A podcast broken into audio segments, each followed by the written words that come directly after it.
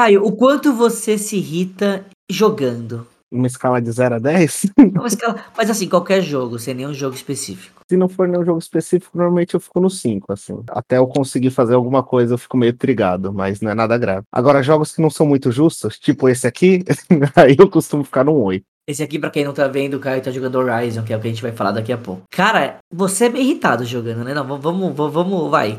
True Não, story aqui. pistola, eu fico pistola, eu fico pistola. Mas é que eu tenho mania de jogar no ultra hard, né, Lutz? Eu, eu gosto dessa. Eu gosto da curva de aprendizado. Você cur... Não, não é curva de. Não, desculpa, não, é- não tem uma curva aí. É masoquismo mesmo. É, não sei, eu tô acostumado com Souls-like, que não tem, né, dificuldade, então a gente vai sempre no. Mentira, o meu problema é troféu. Eu fico puto porque eu fico pegando esses troféuzinhos que ninguém vai olhar. E aí eu fico mó, sabe, trigado pra fazer essas coisas e ninguém repara. Mas enfim. Se tiver a platininha, a gente, a gente vai tentando. Não, no, no- geral você fica estressado jogando. Vai ser, você, você joga às vezes pra se estressar, fala sério. Eu peguei Elden Ring, né? Eu quero ficar nervoso. Sou essa pessoa. Com Elden Ring, eu sabia que ia ficar nervoso, mas não tanto. Você já viu, por exemplo, eu jogando. Eu jogando Souls-like, eu tentando jogar Bloodborne, e a primeira fase eu já fico completamente irritado. Porque eu odeio o jogo que eu não sei o que eu tenho que fazer. Tipo, eu, eu gosto de puzzle. Mas eu não gosto de não saber o que eu tenho que fazer, sabe? Tipo, vai lá, o mundo é seu, brilha, garoto. Não quero isso. Isso já é vida, tá ligado? Se bem que teve um jogo que me irritou particularmente muito, Gottes, que foi o Hollow Knight, o Souls-like de crianças do capeta, né? Esse foi de longe o, assim, a cereja do bolo da irritação, cara. Então, te entendo quando você diz que Souls-like te irrita. E com puzzle, e com bonequinho pequenininho, e então, enfim, é a receita do ódio. Cinco estrelas, pessoal, recomendo. Cara, é que é, é muito louco, mas real- realmente me irrita, me tira do, me tira do sério seus likes. Você viu, você viu, pô. Você, você vivenciou. Eu, eu, eu não consigo jogar algo que eu não tenha a menor noção do que eu tenho que fazer, ou porque eu tenho que fazer. Tipo, cara, que custa ter uma barra de menu de objetivo, tá ligado? Não, tão prático, tão mais Mas na legal. vida não- Mas na vida não tem. Essa é ideia, entendeu? Mano, mas a minha vida não é um Souls-like. Eu não vou sair aqui agora e lutar com um monstro nível 30. Ah, e o boleto. É um ponto, é um ponto, é um ponto interessante. Não, mas, mas falando sério, é, eu, eu normalmente não me irrito com o jogo. Eu sou um cara bem, bem calmo no, no geral. Mas, em especial, Souls-like, em especial, aqueles plataformas mais antigos, eu me irritava muito. Que basicamente você manda o bonequinho pular, ele pula e cai, tipo, tem um buraco e tem o lugar certo. Crash Claramente ele cairia no lugar certo. Crash Bandicoot é o Souls-like dos anos 90, Gottes. Mas Crash é um clássico. Cr- Crash eu jogo a qualquer momento. Não, ele é uma delícia, mas chega uma hora que dá aquele trigger, você fala, não é possível, eu tenho que conseguir pular esse buraquinho, não sei Eu acho você. que nenhum jogo tem que ser um Sparrow, de tão fácil ficar chato, mas nenhum jogo precisa ser também um Bloodborne, que de tão difícil fica chato, na minha É um bom opinião. ponto, um bom ponto. Meio termo, o, o caminho do meio é sempre o ideal. Meio termo é, é a solução. Mas eu, eu vou ficar pistola. Aliás, eu vou ficar pistola daqui a pouco, porque eu tô apanhando pro mesmo bicho algumas vezes. Então, Se, ó, se você tivesse pensar assim, o jogo que mais deixou pistola nessa vida, top 1, top 1. Aquele que, aquele que você, mano, você- só de ligar, você já tá irritado. Qual que seria? sabe, é Hollow Knight. Hollow Knight. Cara, Hollow. Knight? Jura mesmo? Hollow Knight eu fiquei preso num pedaço, não consigo passar e já tá mais de mês naquilo, cara. E olha que eu fiquei seis meses preso num boss opcional de Dark Souls. É Hollow Knight, cara. Eu, eu não achei que você. Bem que Hollow Knight é um Souls-like, né? Mas eu, eu, sei lá, eu não levo muito a sério o Hollow Knight, porque. Eu tô trigado, eu não Sei. consigo fazer, Gods. É um jogo de criança, eu não consigo fazer. É muita humilhação, bicho. Caralho. Não, não é, não é de criança, não é um jogo de criança. Você entendeu o que dizer? Ele Hollow é. Knight é hard, é hard, pô. Não, ele é bonitinho, ele é bonitinho, ele tem toda essa estética fofa e eu não consigo Tá me fazer. comprando Sparrow com Hollow Knight. Sparrow é um jogo de criança. Hollow Knight é de criança adulta. Hollow Knight é de criança triste. É de criança com barba na cara, porra. Aquela criança que já toma 10 litros de cerveja pra passar o... a raiva do jogo. Aquela criança que espera o sextou pra poder beber com algum motivo. E se não tiver motivo, bebe também. É- Isso eu explico. Hollow Knight me obriga a beber, é isso, Brasil. Entendi, muito bom, muito bom. E, e- e outra coisa, é, e algum jogo que você, tipo, cara, você tava jogando, você conseguiu passar de algum trigger que tinha te dado, tipo, você passou de um momento de raiva e você falou, caralho, é isso, passei. Tô, tô, tipo, porque tem isso, você tá puto com o jogo, mas aí você termina ele e você fala, tipo, ou, ou você passa de um chefe, te dá um sentimento de eu consegui, tá ligado? Completude, de felicidade, De vontade de tirar a camisa, sair rodando e correndo na rua, tipo, boleto pago, caraca, eu matei esse boss. com essa sensação de plenitude, bicho. Que você, que você levantou aquele, você deu aquele tipo. Aquele soquinho com o braço, aquela comemoraçãozinha? Acho que foi quando eu peguei a platina do Resident Evil 2. Foi o, o fazer em 14 mil passos o jogo. Falei, ah, agora foi. Nunca mais liguei depois. Falei, nunca Meu mais Deus. encostei. Mas eu terminei o jogo em 14 mil passos. Foi ridículo, foi ridículo. Ridiculamente difícil. Mas deu uma sensação de plenitude muito estúpida, que não precisava ter passado por aquilo. Mas eu fiquei mó feliz de conseguir. Precisava. Ah, 14 mil passos. Como, como, que media isso? Tipo, precisava um passo, tinha um medidorzinho? É uma. Não, não tem contador. Também é desses jogos maravilhosos. Capcom, né? Obrigado. Não tem contador. Você vai, tipo, jogando. Aí você não, termina no, o jogo. Mano, dedo no e aí ele, é isso. É, e aí ele termina, você termina o jogo e ele fala, então, agora você deu X passos. Parabéns. Você passou por dois passos. Faz de novo. E não existe o contador, né? É muito na. No olhômetro. Caralho, eu mano. deixo o contador, é no olhômetro. Eu joguei tantas vezes que eu sei os códigos dos cofres de cabeça. Cara, é ridículo. É, é só ridículo. O cara é muito viciado. No meu caso, por exemplo, o que me dava muita alegria era saber, tipo assim, todo final de Kingdom Hearts, é, o jogo ia num desafio, vai, se jogar no médio, o jogo ia numa coisa ok, linear ok, linear fácil, vai, médio, alguns desafios. Só que no final, o médio virava hardcore. E o hardcore virava insano. E aí eu chegava sempre. E, e o boss final nunca era tipo uma luta. Eram basicamente seis lutas. Todo, todo Kingdom Hearts no final é assim: vira uma parada insana. Que um boss vira sete. Porque vai vir uma cinemática. Ah, isso. Que delícia. Adoro, adoro isso, só que não.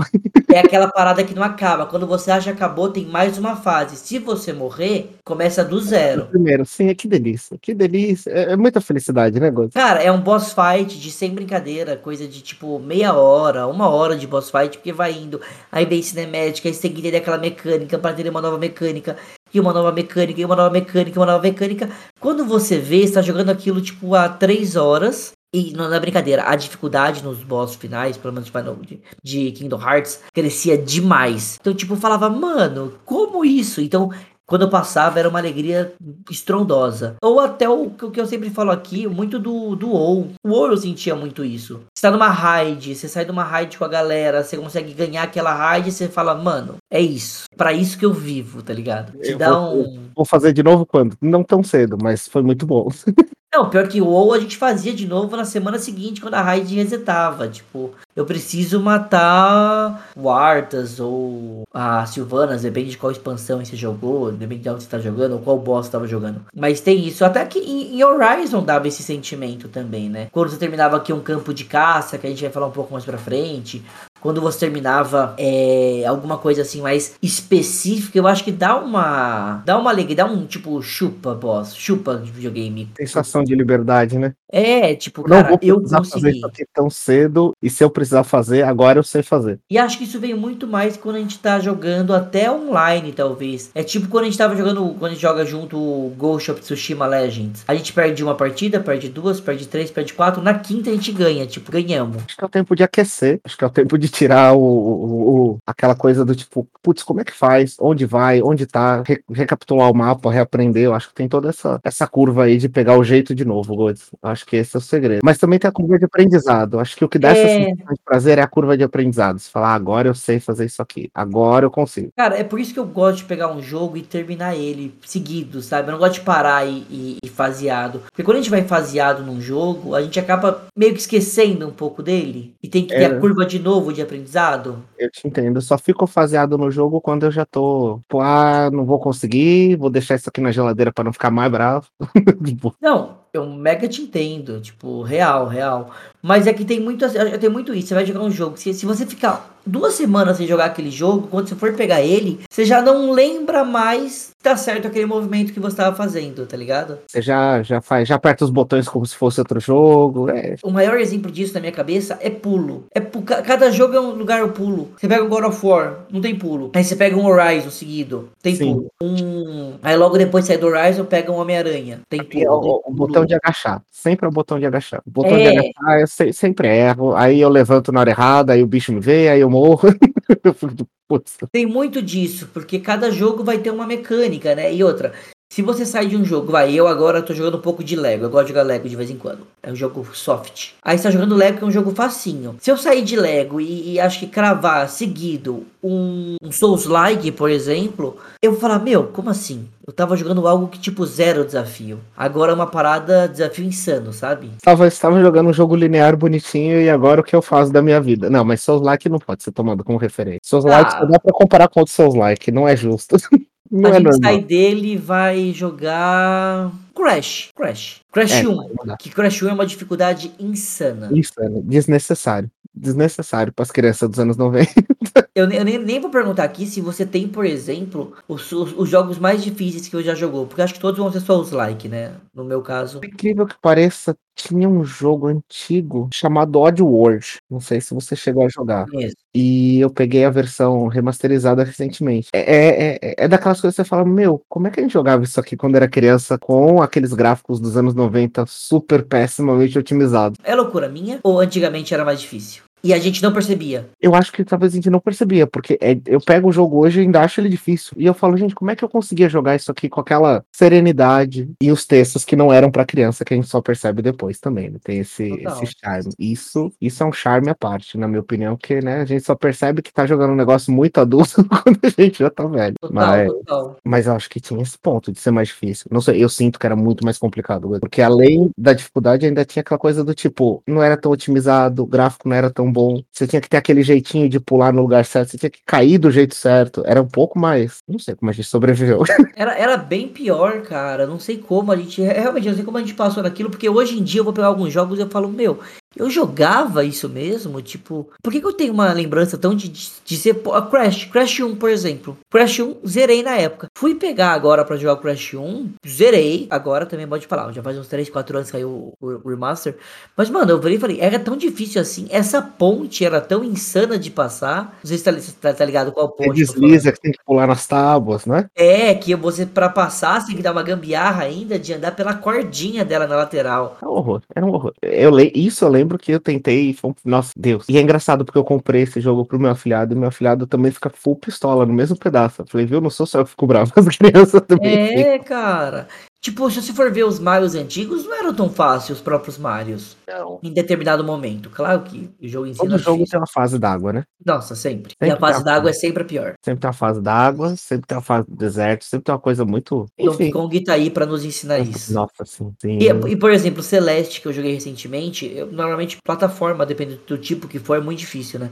E Celeste eu joguei recentemente, e Celeste é um jogo insano, de bom e de difícil. Então, foi muito legal isso, porque, cara, o, o quanto eu acabei gostando de Celeste pra. Porque era prazeroso subir os níveis do, da montanha. Então, você passava o nível de montanha, cara, era muito gostoso, porque um nível puxava o outro, que puxava o outro, que puxava o outro. Então, tipo, era bacana o prazer de você falar: caraca, passei mais um nível, subi mais, mais um, um andar aqui da, da montanha. Então, dava um prazer, sabe? Celeste tá na minha pilha da vergonha, preciso jogar ainda. Cara. Celeste, eu vou te falar que, na minha opinião, se tornou é, obrigatório. É, eu achei muito bom.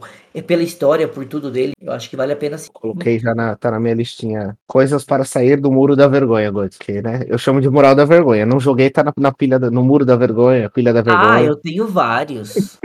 não tem como. Ocarina of Time eu não joguei até agora. Vou zerar nas próximas semanas aí que tô jogando com o Brother, com o Mendonça. É, também tem a Na Moral da Vergonha, eu tenho todos os Metal Gear Solids. Não joguei nenhum. Isso, isso, isso, isso- você precisa fazer isso, amigo. Não joguei nenhum Final Fantasy. Tenho vários no moral. Nunca zerei nenhum Zelda, ah, como eu falei do Ocarina of Time, mas nunca zerei nenhum Zelda. São vários no Moral da Vergonha. Olha, a coisa que eu não terminei até hoje foi Pokémon Yellow, né? Eu nunca zerei nenhum Pokémon. Joguei todos, mas nunca Pokémon zerei. Yellow eu joguei várias vezes e nunca terminei, tá? Assim, é, é o top da vergonha.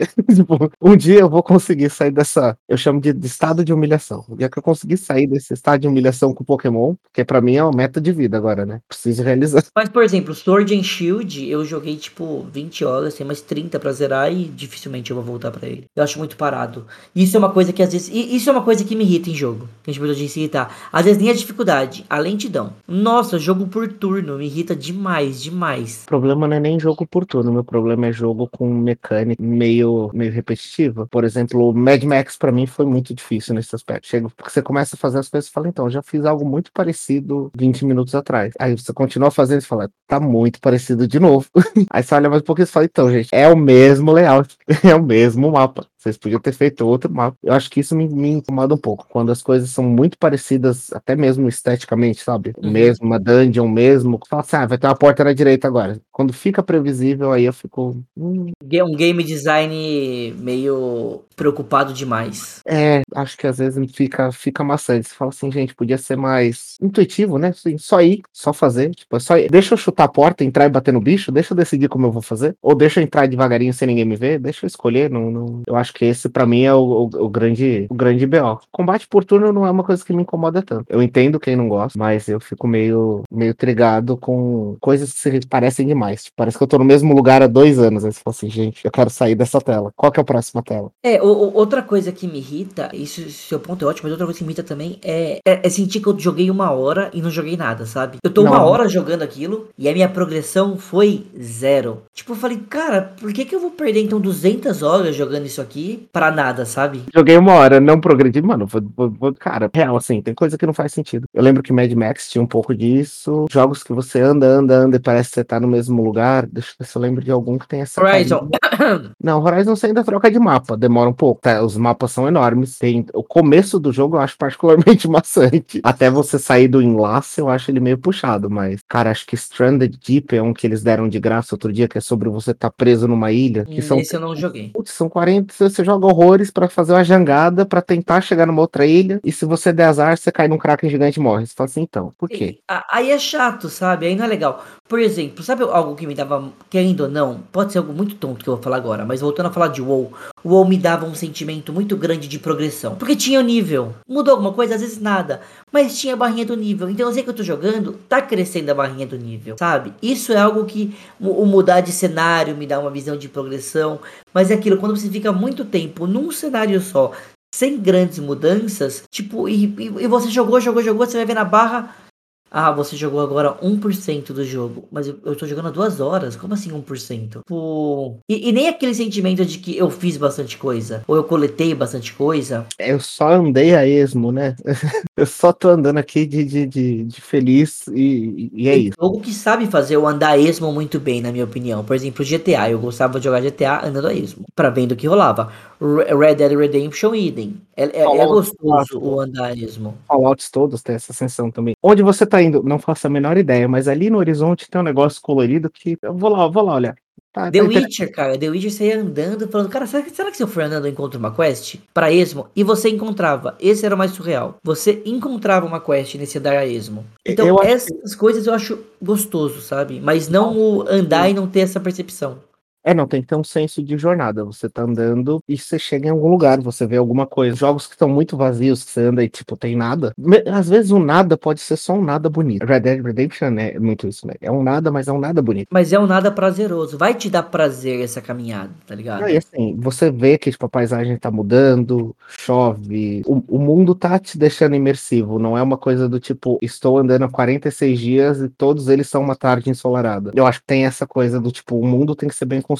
Eu acho que o design pesa bastante. Aí nesse ponto eu sou mais chatinho. Eu gosto de jogos que sejam bonitos também. Eu gosto de ah, coisas. Mas total. Independente em ser 2D, 3D pixelizado ou não, mas no que você se propõe a fazer, faça bonito. Se, se eu pego o glitch ou se eu vejo bug, já me irrita. O cavalo voando de The Witcher, o cavalo voando de Horizon, que você chamava a porcaria do cavalo para vir várias vezes e o cavalo não vinha.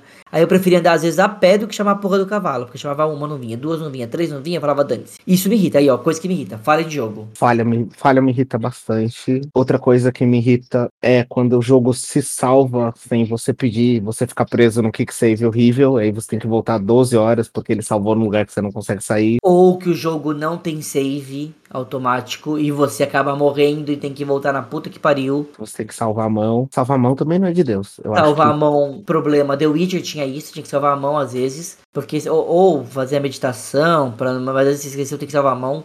O Kingdom Hearts tinha muito do não ter save, então se você não tá naquele save específico, na hora específica, no momento específico, não tem save. Ah, todos os jogos do Super Nintendo, na época quando a gente jogava no Super Nintendo, não tinha save, então ou zera ou zera. Não, tanto que metade dos jogos do Super Nintendo eu nunca zerei, porque eu não deixava o videogame ligado, ou desligava por algum motivo. Sempre tinha dessas. Eu, eu, eu lembro da época que você tinha que ainda soprar o memory card e rezar para ele funcionar. que pesadelo que era, que você tinha que salvar na mão e torcer pro memory card funcionar quando você levasse para algum lugar. Senão você perdia tudo e, e, é isso. A gente já tá num ponto de tecnologia muito diferente para precisar passar por essa coisa do tipo, será que eu vou conseguir fazer o jogo funcionar do jeito certo para eu conseguir não ficar preso? Ah, não, não dá. Exato. E ó, pra gente comentar aqui a última coisa que, que me irrita, a gente já vai falar de Horizon mesmo. Cara, a última coisa que me irrita é quando você vai muito entusiasmado para um jogo que as pessoas estão falando muito bem ou que foi prometido muita coisa e você chega na hora e a sua decepção é tremenda. Que você fala, cara, por que, que as pessoas estão falando bem dessa porcaria? Eu não consigo confiar em review que vem 10, 10, 10, 10, 10, 10, 10, 10. Cara, olha o exemplo aí, Cyberpunk. Todo mundo achava que ele ia ser incrível. Olha o que ele foi no começo. Talvez agora, agora, agora pode estar incrível. Mas, tipo, olha como ele chegou, tá ligado? Olha o problema que foi. Por exemplo, eu sempre falo, eu quero muito jogar Hogwarts Legacy. Eu tô, tipo, cara, meu PS5, um dos motivos Vai, dos 10 motivos que eu comprei um PS5 foi para jogar Hogwarts Legacy na melhor qualidade, no melhor tudo. Talvez seja o único jogo que eu jogue na pré-venda. Sim, talvez eu seja um Potter mania, talvez. Mas eu tenho muito medo de comprar na pré-venda. A gente sabe que toda pré-venda tá vindo cagada ultimamente. E aí eu vou comprar na pré-venda para passar raiva e talvez eu vou perder a experiência que talvez se eu jogasse um ano depois eu jogar muito melhor. Aí vem até outra pergunta: será que não vale jogar os jogos atualmente depois de um ano de lançamento? Quando eles já estão com todos os patches lançados? Eu espero um pouquinho, porque eu sei de jogos que eu fiquei muito empolgado na época que anunciaram. Fallout 76 foi um. E que precisou de dois anos, um patch imenso que praticamente refez o jogo para ele ficar minimamente decente. Então, Fallout 76, Cyberpunk foi assim. No Man's Sky. No Man's Sky. No Man's Sky foi terrível. Nossa, eu joguei antes do patch, foi horrível, horrível, horrível. Tem jogos que mesmo depois do patch foram horríveis, que é tipo, é Mass Effect Andromeda, nem depois do patch, tipo, não ficou bom. Aí outra falha gamer minha. Nenhum Max Effect. Ah, Mass Effect é muito, muito bom. Outra né? falha gamer minha, nem o Bioshock. Lembrei agora. Bioshock também é muito bom, mas Bioshock já, já saiu perfeito de fábrica, esse eu não posso criticar. mas é, eu lembro muito que a, a, o Mass Effect Andromeda foi uma decepção muito grande, assim, nesse aspecto. Porque veio uma sequência de histórias muito boas, jogos muito bem amarrados, e aí te dá um jogo assim, ah, top, assim, sabe? Você vê que não, não teve não teve tempo das pessoas que estavam produzindo terminarem. Eu acho que essa, essa é a questão. E aí eu ponho um pouco de culpa no fã. Eu acho que o fã é desesperado o fã que fica ruxando a produtora também é culpado. Cara, deixa o pessoal desenvolver, deixa o pessoal fazer o jogo, deixa o pessoal terminar, sabe? Senão, senão você fica pressionando, aí os executivos vão querer ganhar dinheiro e você vai dar dinheiro para um produto ruim. Cyberpunk, então, olha o exemplo Cyberpunk maravilhoso. Cyberpunk foi exatamente. Todo mundo enlouquecido, todo mundo prometendo mundos e fundos e o jogo em si é agora. Bom agora. Eu tenho amigos agora falando super bem dele, mas agora eu jogaria. Mas pensa, você comprou um jogo, falava que do nada você perdia o save, do nada não existia quest. Ah, eu peguei um, um, um glitch que me deixou putaço em The Witcher. Eu fiz todas as missões de The Witcher, menos uma da expansão. Que se você for procurar, não vou lembrar o nome dela agora. Mas na expansão The Witcher, que eu também não terminei a expansão, porque acho que foi até por isso que eu terminei, fiquei puto. Aí nem continuei jogando. Tem al algumas pessoas, quando vai procurar um NPC, ele não tá naquela cratera. Então você não consegue fazer. É uma side quest, tudo bem até, mas. Cara, eu, eu fiz todas as quests de The Witcher. Eu não perdi nenhuma quest quase. Perdi não, uma ou outra por, por, por falha. Mas assim, ele não tava lá o NPC. E aí procurei, procurei, procurei. Eu perdi tipo uma hora procurando o NPC. Aí eu coloquei no Google. É quest tal. Aí vinha lá, algum players estão com esse problema porque o NPC não aparece. Solução nenhuma. Eles falavam que já tinham lançado patch para corrigir, patch para corrigir, patch para corrigir. No meu eu tava com patch e não, não corrigiu. Olha, eu tive um problema parecido com Mafia 3. Mafia 3 eu joguei inteiro. Eu fiz, tem que fazer duas voltas para conseguir em tese ver os dois finais do jogo. E assim, terminei o jogo, o NPC não apare... não contou, não contabilizou e é isso, você perdeu uma run de, sei lá, 50 horas, porque sim. Eu acho que isso. Acho que nada é tão, tão corta, assim, prazer quanto isso, Godz. Eu acho que isso é uma das coisas que, tipo, pelo menos para mim, eu acho que é uma das coisas que quebra a experiência. O jogo pode ter sido incrível. Se na, na parte da recompensa o jogo não me entregar, aí eu vou ficar, vou ficar bolado. E eu acho que esse foi um jogo que. Eu, esse é um exemplo de um jogo que eu gostei muito. A história é muito bem escrita, a narrativa é muito boa, mas a mecânica fica repetitiva e essas falhas muito bestinhas estragam uma experiência muito boa. Mafia 3 tinha tudo para ser uma experiência completa e ele falha de besteira.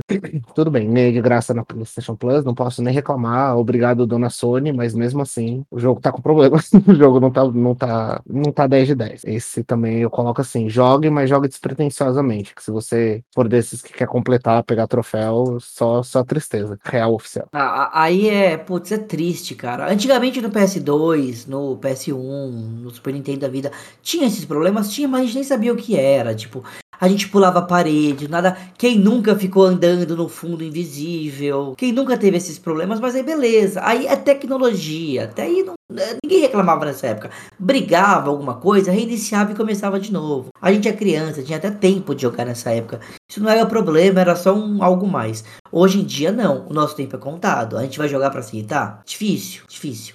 Mas pra gente terminar aqui, e pra eu terminar te irritando com uma pergunta, e aí a gente vai falar de Horizon. Se você falou que se irrita com um jogo com mecânica repetida e cenário repetido, será que Horizon não é um pouco disso? Agora vamos falar de Horizon.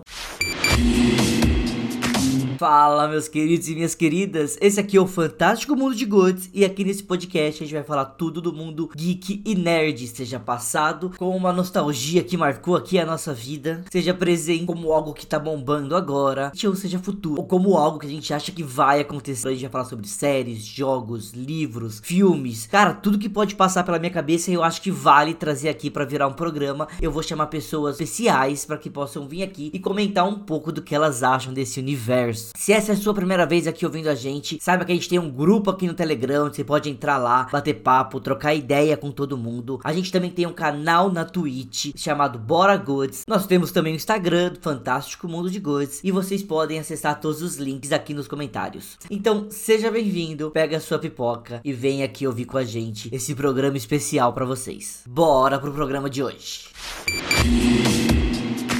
Começando aqui a falar de Horizon, primeiramente, eu ainda não te apresentei. Normalmente eu apresento o convidado na hora que eu vou falar do jogo. Então eu vou te apresentar agora, porque a gente vai começar oficialmente a falar. Depois de tanto tempo aí de uma, de uma introduçãozinha, de um bate-papo aqui nosso. Quero apresentar aqui para vocês. Hoje quem tá participando é o Caio. Caio que, cara, Caio ele é um gamer nato.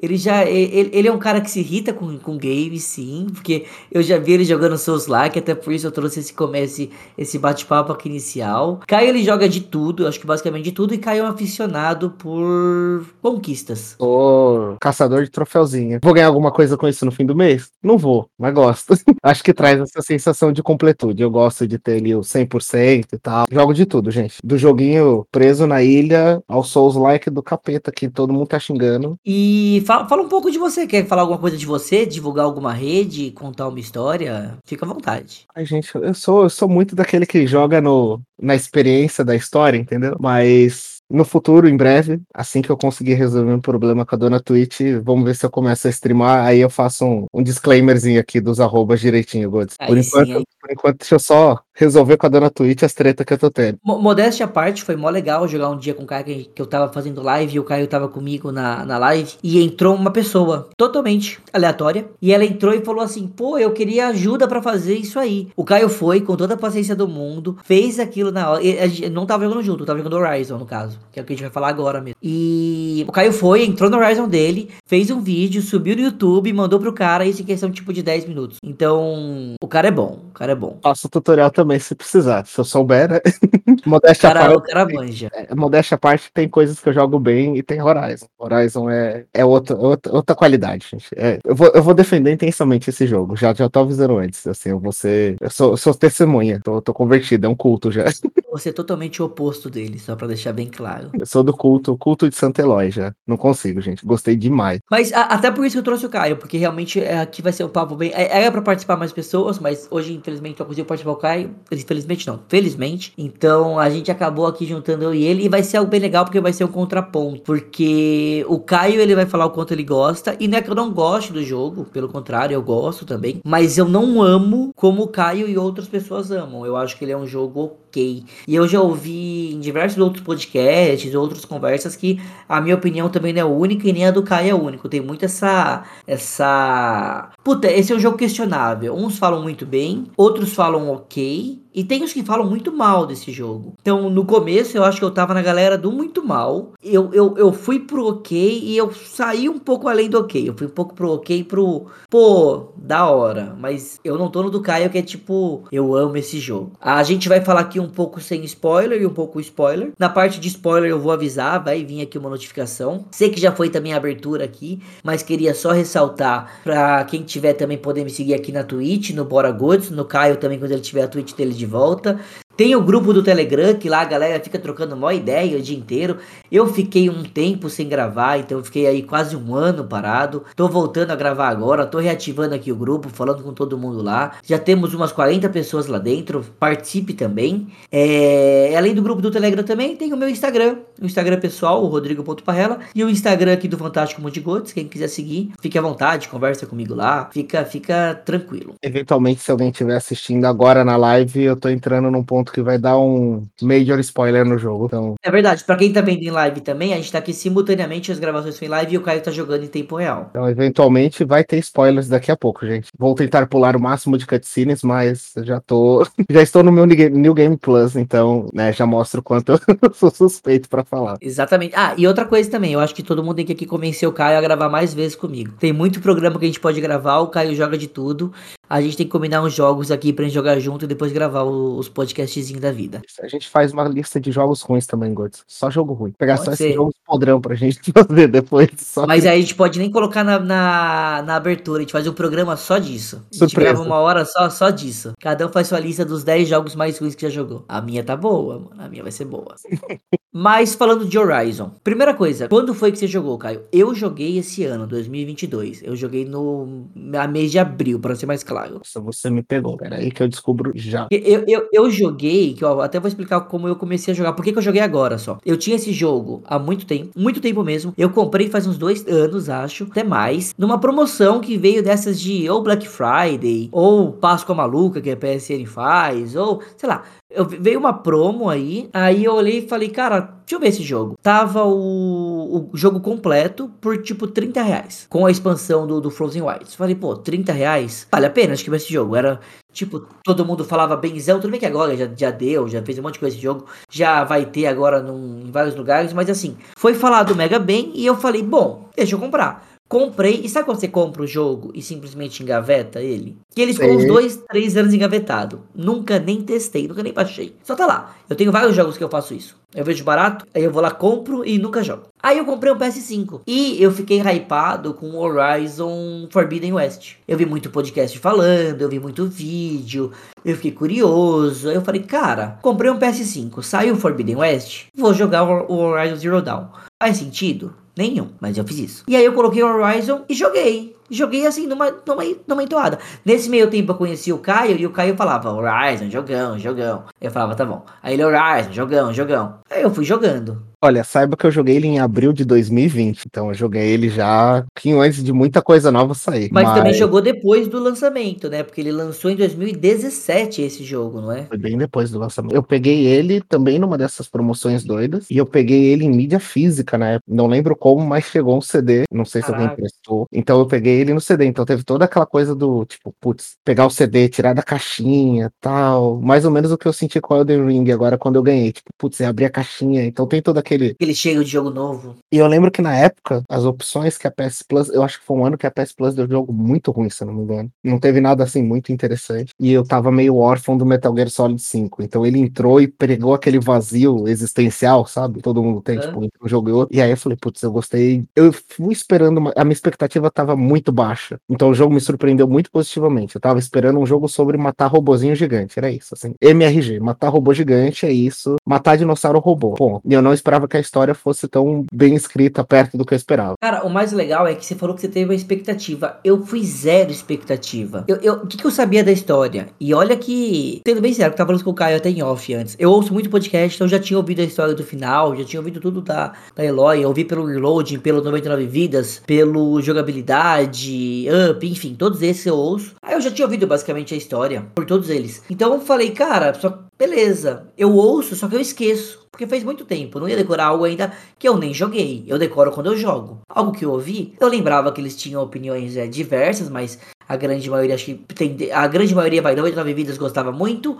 É, jogabilidade, não. Então tinha basicamente essa. Adorei, nem tanto, e, e por aí vai indo. E eu já tinha ouvido o final da, da, da, história, só que eu deletei da memória o final da história. Então quando eu joguei foi muito novo para mim, tudo. Eu não esperava ser o que foi, eu não esperava o cenário, eu não esperava esse mundo. O, o, o máximo que eu sabia, e acho que isso não é surpresa para ninguém, isso não vai ser spoiler para ninguém, é que é um mundo pós-apocalíptico isso fica muito claro quando você joga as primeiras, sei lá, 15 minutos de jogo, você começa andando, você vê um tanque. De loading tá escrito, né? A humanidade pereceu e o mundo tem robôs gigantes. Tipo, gente, não é um spoiler. Tá, tipo, Qualquer idiota percebe isso jogando 15 minutos. Vai, 20, meia hora que seja. Mas você vai descobrir isso. Não é nenhum grande spoiler. E sabia que o mundo tinha sido dominado pelas máquinas. Máquinas em formas de animais. É isso que dava a entender. Porque do nada vinha tipo um animal que parecia um cavalinho, um animal que parecia um servo, um animal que parecia sei lá o que. Então, tipo, você vê e você fala, ok, ok. O que você ficava em dúvida é, por que, que essa mulher tá atacando com arco e flecha nessa época? Não tem um. Não tem uma 12 nessa época? Um. Cadê o, o meu Star Wars com minha mira laser? Cadê minha nave espacial? Tipo, como que. Sabe? Você fica muito assim. E então foi muito, foi muito legal esse começo, você ter essa, essa divisão, né? Que logo que você começa o jogo, você tem essa divisão de é um mundo medieval, assim, é um mundo. Não medieval a palavra, mas é um mundo arcaico Tribal, praticamente, né? Tribal, perfeito. É um mundo tribal, mas é um mundo tecnológico. Você fica tipo, caralho, como assim? Como que é tribal e tec... Como que tem essa, esse mix, né? Como que tá acontecendo isso? E você começa a ver que o seu arco e flecha não é um simples arco e flecha. Ela não atira flechinha, sem nada. Claro, também atira. Mas depois você vai de, de, dando uns incremento maluco aí e pegando umas armas bem, bem diferentes. E como o Caio comentou até no começo, o começo de Horizon, começo aqui do podcast que o Caio comentou, o começo de Horizon é, é, é lento. Putz, é maçante você passar dela quando criança, mas que seja importante para a história. Mas você passar dela quando criança, você pegar as primeiras missões, é cansativo. Eu acho que o começo do jogo ele tem uma ideia para criar um vínculo emocional com o personagem. Eu acho que a proposta é, é muito forte nesse sentido de você você criar um apego. E aí isso, isso eu não posso tirar da guerrilla de forma nenhuma. Eu acho que tem, tem algumas quebras de paradigma que o personagem traz que eu acho que são interessantes e que eu demorei um pouco para perceber e só percebi com outras pessoas comentando. O primeiro deles é o fato dela ser ruiva. Esse é um detalhe que eu nunca tinha prestado atenção, mas uma galera na internet, tipo, foi ao delírio porque ela é ruiva, porque normalmente o personagem ruivo em jogo é vilão, né? A gente tem essa coisa do tipo. Nossa, eu nem fiz a junção. Tipo, pra mim é tão natural ela ser ruiva. Se você reparar, normalmente o, o, vilão é ruivo. O personagem ruivo raramente é o, o, protagonista, é o herói. Então tem um quesinho de representatividade que uma galera curtiu muito. O fato de ser mulher, que eu acho que também é mega relevante. E assim, você pode até achar que. Eu acho que o começo é de fato meio lento, até você pegar a mecânica, porque ele tem uma mecânica também muito própria, né? Ele tem uma engine dele que é diferentona, então o começo do jogo ele é meio truncado, é meio estranhão, assim. Mas ah, quando você pega o jeito de andar e você entende mais ou menos o que tá rolando, ela já tá um pouco maior e você percebe o quanto que é espirituoso. Eu acho que ela tem muito isso. É um personagem espirituosa. Mesmo você escolhendo caminhos diferentes, sendo mais amável, sendo mais ríspido, as sacadas que ela tem ao longo do jogo, a forma como ela lida com as coisas, eu acho que é muito leve. Então, o começo eu acho que ele talvez pese um pouquinho, mas você acaba se apaixonando no meio do caminho. Assim, é difícil alguém olhar e falar, ah, não gosto desse personagem. Eu acho que sim. Todas as críticas são válidas, mas é que é uma personagem que você não deu uma ou duas risadas ali e fala, putz, essa mulher sabe o que tá falando? Eu acho que é muito, muito difícil. O, o que mais te, te apaixonou a Eloy? Tipo, Aloy. Eu falo Eloy, mas é Aloy. O que mais te apaixonou? O que você olhou e falou, caraca, ela é. Porque assim, eu como protagonista, eu gostei, eu gostei muito dela como protagonista. Mas se eu tiver que falar assim, uma coisa, talvez eu, eu, eu gostava muito da, da cinematics que ela se impunha. Eu achava ela muito imponente. Então, ela era uma criança falando com adultos, basicamente uma criança, né? Uma, uma adolescente. Falava com adultos com uma, uma, uma firmeza. Então é, é, legal ver isso. Então, tipo, aí que eu falei, bom, ela tem, ela tem garra, ela tá top. Até um ponto, né? Eu acho que o que eu gosto bastante, nesse sentido também dela ser espirituosa, ser muito assim, vai pra briga. Não leva desaforo para casa, sabe? Mas eu gosto gosto do ponto que ela é uma pessoa que não. Eu percebo muito que ela não tem aspiração nenhuma de ser herói em momento nenhum. E ela também é muito avessa aos elementos que compõem o seu tempo. Então, eu acho que é muito humano. Ela é uma personagem bem humana, acho que é isso que eu gosto nela. Então, assim, ah, tá todo mundo fazendo uma cerimônia mó bonita, ou algum evento, alguma coisa, ela, tipo, tá, termina logo essa papagaiada de vocês, que eu tenho outra coisa importante para resolver aqui. Ela é muito despachada, do tipo, cara, eu não vou perder tempo com. Ela literalmente interrompe as cutscenes e às vezes quebra a quarta barreira do tipo, tá, isso é chato, eu quero continuar. então, acho que esse é um ponto que eu gostei muito, assim, tem essa coisa de. É muito humano. E eu acho que. Agora já vou até dar uma puxadinha pro próximo. Você percebe que continua no próximo jogo também essa coisa do fator muito pessoa, assim. Você vê que tem um lado do tipo, heroína, ela explode as coisas, ela sobe no robô, ela mata os bichos, mas assim, também é gente, sabe? Também tem um momento ali que você fala, putz, tá, pegou, né? Sentiu, dá, dá uma dorzinha no coração, ela fica meio. Você vê fragilidade no, no personagem principal. Acho que isso é. Quando o cara não é só intangível, forte, gigante, Superman, a coisa fica mais interessante. Cara, isso é, é, é, é bem legal esse seu ponto, porque uma, uma coisa só, até, até puxando isso que você falou. No jogo a gente tem que fazer algumas escolhas. Tem um momento que teoricamente é uma escolha mais racional, é uma escolha mais é, emotiva, ou uma escolha mais forte. Tipo, não, não força bruta, mas algo um pouco pouco mais, tipo, um, um, soco na cara de quem vai ouvir a resposta. Basicamente é isso. E isso é uma coisa que eu, quando eu vi a primeira vez, eu falei, Cara, eu, eu adoro isso em jogo. Tipo, é uma falsa liberdade de que eu comando o jogo de verdade. Que não é. Mas eu adoro isso. Porque eu vou escolher o que ela vai falar. Então me dá um, um poder. Eu acho que eles usaram um pouco isso no jogo, por exemplo. Porque eu queria mais moldar a, a Aloy a minha maneira. Tipo, não a minha maneira, Rodrigo, mas o que eu tava idealizando para ela. Então eu nunca fazia ela ser bruta. Nunca, quase nunca fazia ela ser bruta. As poucas respostas que teve era sempre ou emotiva ou, ou, ou usando a, a inteligência. Mas nunca nunca a grosseria, digamos assim, nunca o soco na cara. Porque eu, eu, eu moldei ela desse, de, dessa maneira. Na minha cabeça ela era tipo meio emoção e meio razão, mas nunca perdendo o, o, o lé concré dela, digamos assim. Nunca sendo grossa com os outros. Isso é uma coisa curiosa, porque eu fui extremamente ríspido no começo do jogo inteiro. assim, e mudava bastante dependendo do, de qual grupo que eu tava interagindo. Qual das tribos ou qual dos personagens. Então, com a tribo inicial dela, eu fui extremamente ríspido em todas as oportunidades, assim, sem dó nenhum. Eu acho que eu tratei eles com, sei lá, todo o desprezo do mundo e mais um pouco, mas é por causa do contexto da história. Eu acho que para mim fez muito sentido naquele, naquela conjunção, naquele princípio, ela ser ríspida. E eu provavelmente teria sido, eu teria sido estúpido, eu teria sido tão cruel quanto, sabe? Eu teria sido bem desrespeitoso no lugar dela, porque às vezes beira o desrespeito nessa postura dela. Ela tá desrespeitando alguma tradição, alguma coisa ali que é muito, muito relevante para aquelas pessoas. E eu consigo entender, tipo, eu consigo olhar e falar, putz, cara, se você não for desrespeitosa, você tá errado.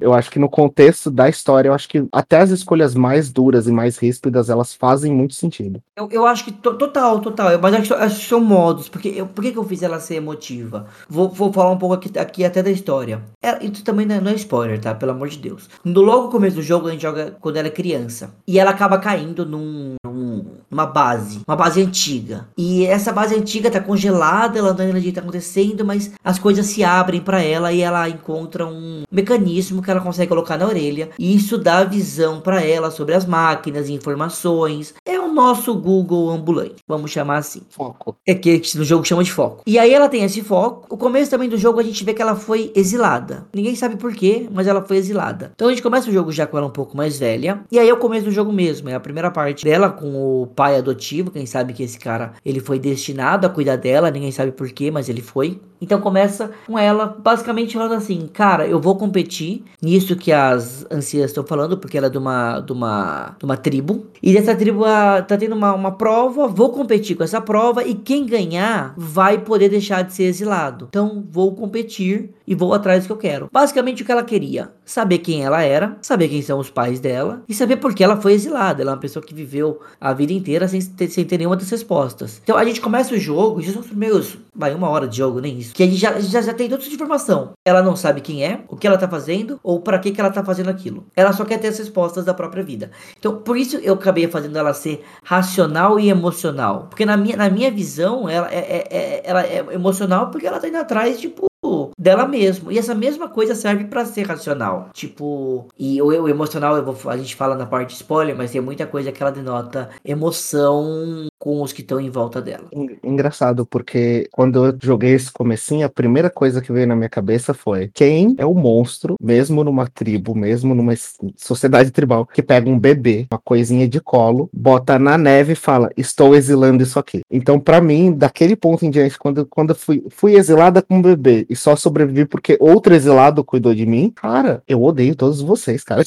Vocês são desprezíveis. E eu sentia muito na fala dela também que ela tinha uma certa aversão a essa cultura original do grupo dela. Então, foi, foi muito. Com... O começo eu comecei muito nessa linha da raiva, e conforme o jogo vai avançando, e até você tendo essa percepção que ela tem extra, né? Quase espiritual, que é engraçado isso. Ela enxerga as coisas que os outros não veem com foco e todo mundo vê, tipo, Deus e as coisas ali de outra forma que ela não vê. Mas eu lembro que tinha esse fator do tipo, comecei com raiva e depois eu fui ficando até mais soft, assim, ao longo do jogo. Eu, eu fui o contrário. No finalzinho do jogo, tem uma grande decisão que ela vai ter que conversar com a tribo dela. Aí foi, acho que a única vez que eu falei: não, agora é escrotidão. Agora é é ladeira abaixo na, na escrotidão. Porque agora eu tô puto. Ela tá puta, ela tá puta, ela tá puta, ela tá puta. Então, mano, vai tapa na cara e, e gritaria agora. Porque, tipo, quem essas pessoas pensam que são? A, a, aí, tipo, foi raiva. Mas, sei lá, acho que, acho que são interpretações. O que você falou tá corretíssimo. Ela é uma exilada. Por que, que ela não podia ser realmente grossa? Ela não teve contato com as pessoas quase. Exato, então, ela não tem motivo para gostar deles. Ela, ela não tem por que ser emotiva. Mas também tem aquilo que a gente vê em todo desenho da Disney. O que, que acontece quando a pessoa do nada chega, a pessoa é uma carinhosa, a pessoa, ai, é kumbaya, é ingênua. Eu, eu, eu, eu, tratei, eu moldei ela mais ingênua, mas não quer dizer que ela é assim. No, no seu você moldou ela mais bruta. Mas eu queria que eles tivessem é, trabalhado mais nisso.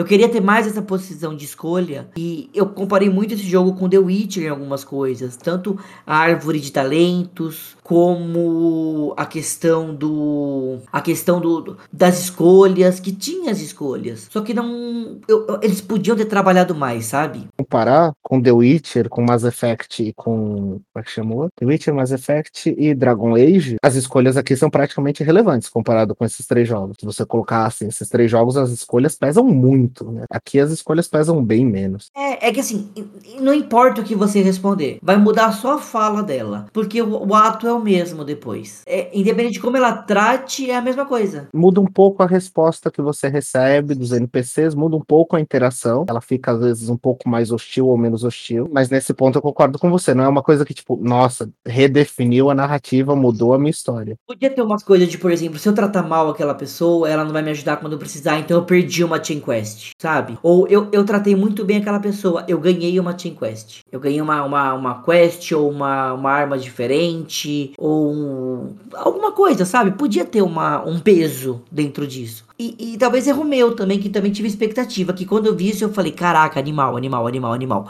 a decisão que eu tomar agora vai afetar o final do jogo. Não afeta em nada. É, tem algumas decisões que mudam no fim do jogo e que mudam o, o resultado de alguns personagens, mas não posso falar agora, porque, né, ainda estamos no bloco sem spoilers. Mas eu acho que muda um pouquinho a, a, a, mecânica, como, como o jogo vai terminar, e acho que de realmente mudar a história mesmo, acho que tem um personagem secundário, que eu particularmente gostei muito dele, achei ele traz uma discussão interessante que muda bastante no fim do jogo. Tipo, dependendo do que você fizer, muda exatamente tipo, muda tudo. Mas aí faço um bloco separado para ele para comentar a parte, mas não vou falar do menino agora para não entregar nada antes da hora.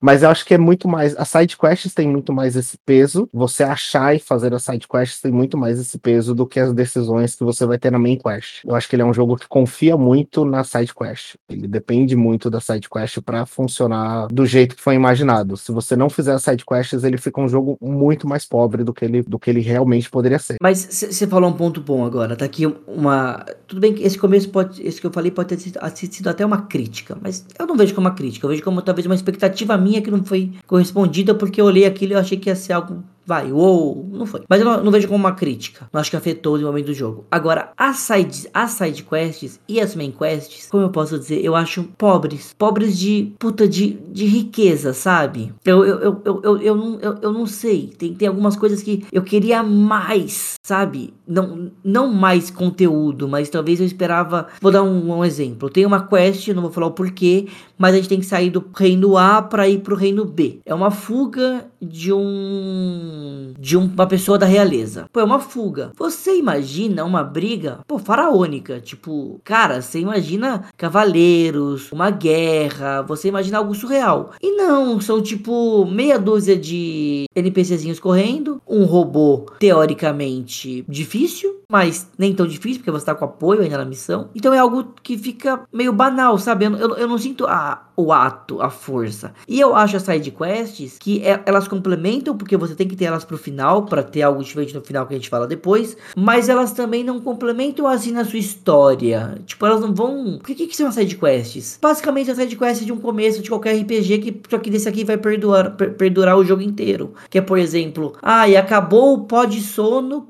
o, o, acabou a cura. Ah, o, o cara tá sem cura. E o que, que isso vai mudar na sua história? O que, que isso vai te agregar no mundo? Tipo, nada. Aí você vai fazer outra quest. Ai, tem que entregar a carne pro comandante no lugar Y porque ele tá sem carne. Tipo, experimentos. Tipo, sabe, não, eu, eu, eu queria mais, mais riqueza, sabe? Eu queria side quests que, por exemplo, me fizessem entender uma máquina diferente, tivesse uma máquina diferente naquela side quest, ou que me colocasse dentro de um cano que eu caísse, sei lá, num esgoto antigo e que eu Sabe? Isso que, por exemplo, quando eu comparo o mundo aberto com de side quest, se eu pegar um Batman, por exemplo, pô, as side quests do Batman eram ricas. Cada vilão tinha seu porquê, explorava-se o mundo. A side quest, por exemplo, de Red Dead Redemption, cara, você é esfolar animal, pega bandido, você escolhe se mata ou se prende. A side quest The Witcher é pegar contrato, cara, você pegava o contrato. Então, tipo, tudo isso corroborava para você entender mais mais daquele mundo.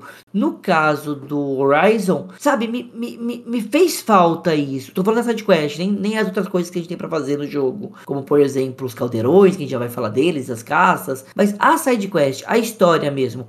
Eu sinto falta de ter mais, sabe? Porque o jogo ele vai, vai até 70%, não é nada. Aí os últimos 30, cara, é, é uma explosão na sua cabeça. É informação, informação, informação, informação, informação. Aí você fica tipo, mano, como assim? Tá, sabe? Você fica até sorteado. Falei pra cacete agora. Eu acho que ele tem, ele tem esse elemento narrativo de ter um ritmo um pouco mais lento. Eu, isso eu sinto que é muito proposital. Ele tem um ritmo, e aí no final do jogo, ele tem aquela sensação de showdown. Parece que tá tudo acontecendo muito rápido, você começa a sentir uma certa agonia, um, uma certa paura, um desespero, porque você tem que chegar rápido, porque se você. Isso é uma coisa engraçada. Raramente eu sinto isso no jogo, porque eu penso, ah, a hora que eu chegar lá, a missão começa. Então eu não preciso correr. Todo jogo tem isso, assim. Eu não sei. Eu faço metagame safado. Sabe o que a gente falou no começo de o que irrita? Lembra que eu falei que me irrita essa, esse, esse, progresso? Talvez isso me pegou, isso me pegou muito. Eu não sentia que eu avançava no jogo, por exemplo. Eu acho que tem um fator, e aí pode ser que seja uma percepção errada, mas como eu joguei ele de saída, já no Ultra Hard, que eu falei, ah, vou pegar troféu, vou fazer Ultra Hard para fazer uma vez só. De qualquer forma, tu tem que fazer duas, enfim. a sensação de que a progressão era muito difícil, que as coisas eram muito complicadas, ela ficou muito forte nesse jogo. Então, por exemplo, comprar uma armadura nova era ridiculamente caro, era ridiculamente difícil. Então a progressão realmente foi muito, muito morosa para mim. Foi uma coisa que era assim, eu tinha que ficar muito tempo, tinha que pensar muito cada side quest, cada invasão, cada coisa cada atividade dessas menores, não chegam a ser side quests, né? Cada uma dessas tarefas do mapa, elas tiveram um peso muito, muito grande para mim. Então demorou muito para conseguir a sensação de, putz, conseguir fazer tal coisa. Por exemplo, completei um caldeirão, ou completei um campo de caça, ou completei alguma coisa. Por ser no difícil, tinha essa coisa do tipo, demorei, mas consegui. Acho que tinha essa sensação de, de recompensa um pouco diferente, que eu acho que talvez mude um pouquinho a minha percepção. E aí eu tenho um viés de tipo, putz, para mim foi uma jornada que foi muito longa, com 120 horas.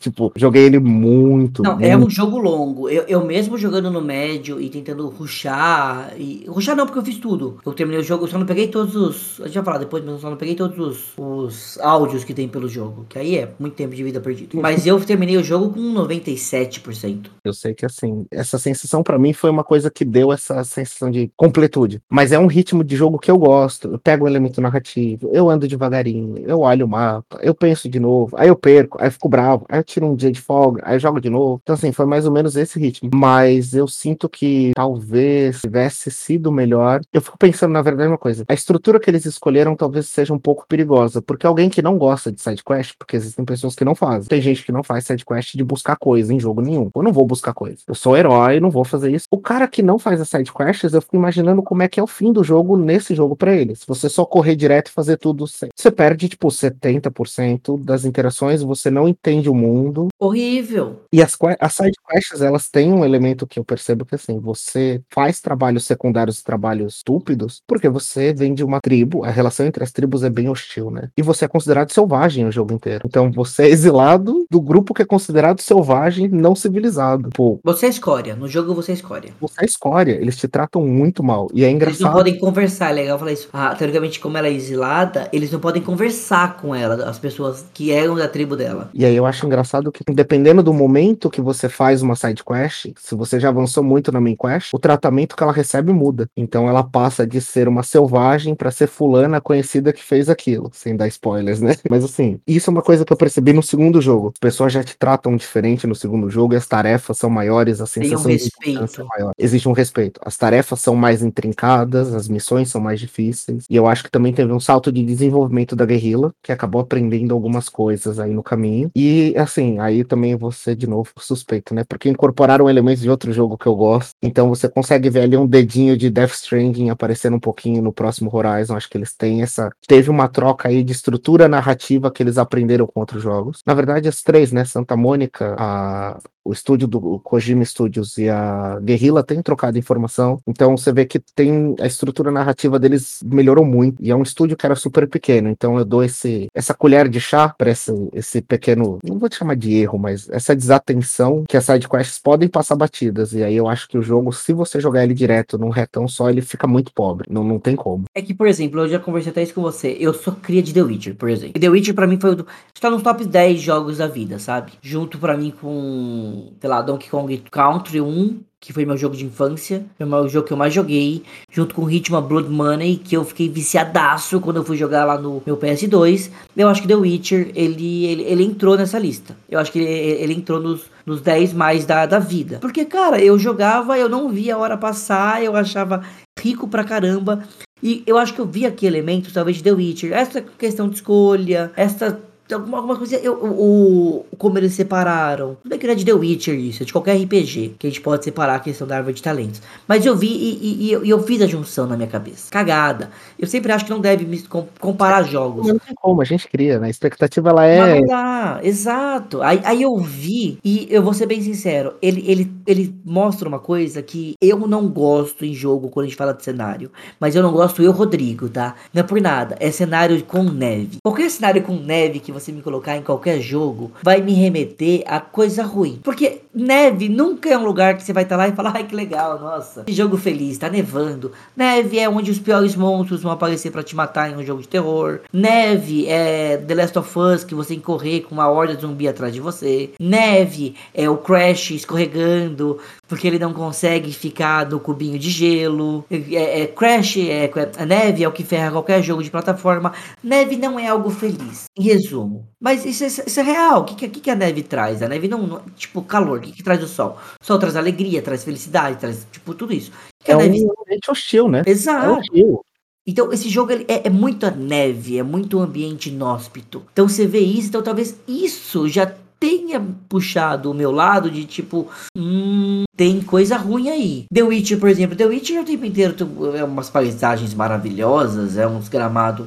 Claro, tem um outro que aí é um lugar putrefato, é uma coisa horrível, mas mas aí a grande maior parte de The Witcher está jogando, tipo, está lutando contra um grifo 10 níveis acima de você, num puta sol, por uma alegria. Você tá sentindo o calor no corpo. Eu acho que, putz, eu sei que a gente vai fazer um, um outro, uma outra gravação para falar sobre a expansão. Ah, ótimo ponto. Aqui a gente não vai falar sobre a expansão, tá, pessoal? É. Frozen Wilds vai ter outro. Senão eu esse acho... podcast vai ficar gigante. Eu acho que Frozen Wilds ele merece uma, uma coisa à parte. Seria um problema eu dizer onde geograficamente o jogo se passa? É considerado... Não, não, não. Pode falar. É, porque eu até ia te perguntar isso, eu não sei de cabeça. A expansão ela se passa no parque de Yellowstone nos Estados Unidos. Então, parque do Zé Comé e tal. Parque do Zé Comé. Melhor referência. Porra, é um lugar que era, é frio para caralho hoje. Imagina no mundo sem poluição, sem aquecimento global. É frio para caralho vezes 20. E a expansão, uma das coisas que eu percebi, ela não chama Frozen Wilds à toa. Ela explora porque quando você joga o jogo principal, você percebe a interação entre as tribos. Eu acho que isso é uma coisa que é legal a gente passar. Tem os Karja, que são a tribo que pegou o platô principal ali do mapa. Posso te interromper só uma coisa? Expli Aproveita que você tá falando do Frozen Wilds e já explica das tribos. Tá, já faço um overview. Já, já, já vamos juntar. Existem quatro grandes regiões no jogo, contando com a expansão. Então a gente tem na lateral direita do mapa inferior uma parte gelada e mais pobre em recursos, que é onde ficam os Nora, que é a tribo original da Eloy. A gente tem na parte superior direita do mapa, onde ficaria Yellowstone, a tribo dos Banuk. Então os Banuk eles têm uma coisa um pouco mais mística, mais xamânica, e eles vivem nesses Frozen Wilds, onde o frio é abjeto, assim. Quando você joga, você percebe que tá frio porque o personagem está reagindo ao frio do ambiente e pedindo pelo amor de Deus para se esquentar. Então assim, você saiu de um lugar com neve, frio e foi para outro lugar com muito mais neve, muito mais frio, muito mais inóspito. E aí no grande, na parte maior do mapa, no centro do jogo, você tem uma tribo chamada Karja, que eles têm já um certo pezinho quase medieval, você vê que eles têm uma estrutura um pouco melhor. Então, enquanto os outros grupos são tribais, xamânicos, têm referências específicas, os Nora, por exemplo, cultuam a mãe sagrada. Eles têm matriarcas, um grupo de quatro matriarcas, três matriarcas, que decidem as coisas pela tribo. Eles vão muito pro espiritual, os Nora, né? É, é, é como se fosse realmente uma tribo xamânica. Eles acham que as máquinas são, são os deuses é, do além-vida, por exemplo. Uma das interações que eu acho mais legais da Eloy com as matriarcas é quando ela pergunta quando, como alguém vira matriarca pros Nora. E a resposta é muito, tipo, preto no branco. É quem tem mais filhos. Eu mando aqui porque eu pari um monte de criança. É, é tipo, é isso.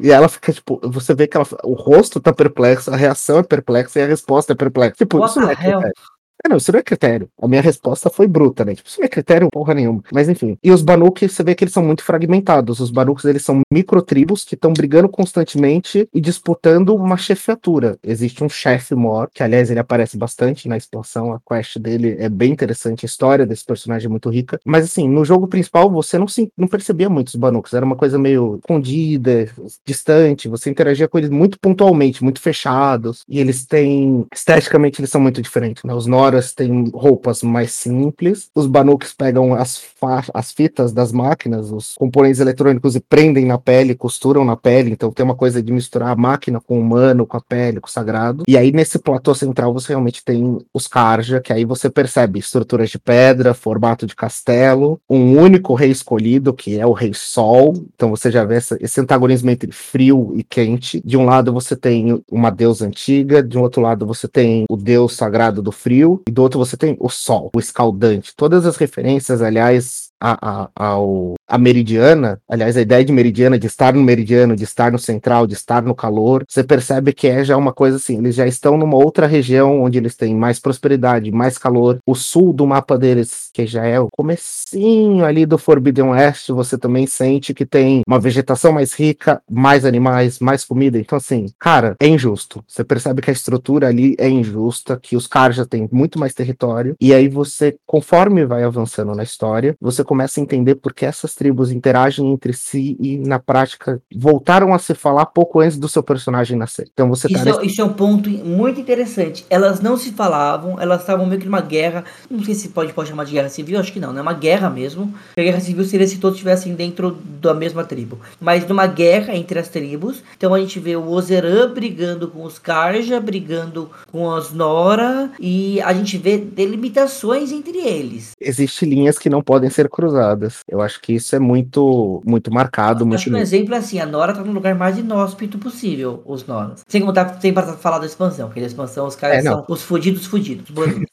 Mas aí as Noras, a gente já vê que as Noras em comparação, cara, é muito louco, a gente vê que, como você falou, a Nora é uma tribo, é uma tribo de tipo, cara, se eu, se eu tivesse lá, eu ia falar, bom, arco e flecha é o que manda aqui. Quando você acaba passando pro lado dos Karja e do povo livre, você acaba pegando arma que acaba soltando os dinossauros, sabe? Os dinossauros, né? Robôs, por Sim. exemplo. Que tinha, tinha, tinha pedaço das máquinas. Não, e eles têm uma interação que eu acho que é, é muito rica e é muito, muito legal entre as tribos, que você vê que os povos livres não são tão livres, eles estão ali meio de mercenário, né? Tipo, os Ocerãs, eles estão vendendo serviço. Tipo, cara, eu não tenho onde ficar, eu vim pra cá porque vocês têm grana, vocês estão matando todo mundo, então eu vou vender pra vocês pra não morrer.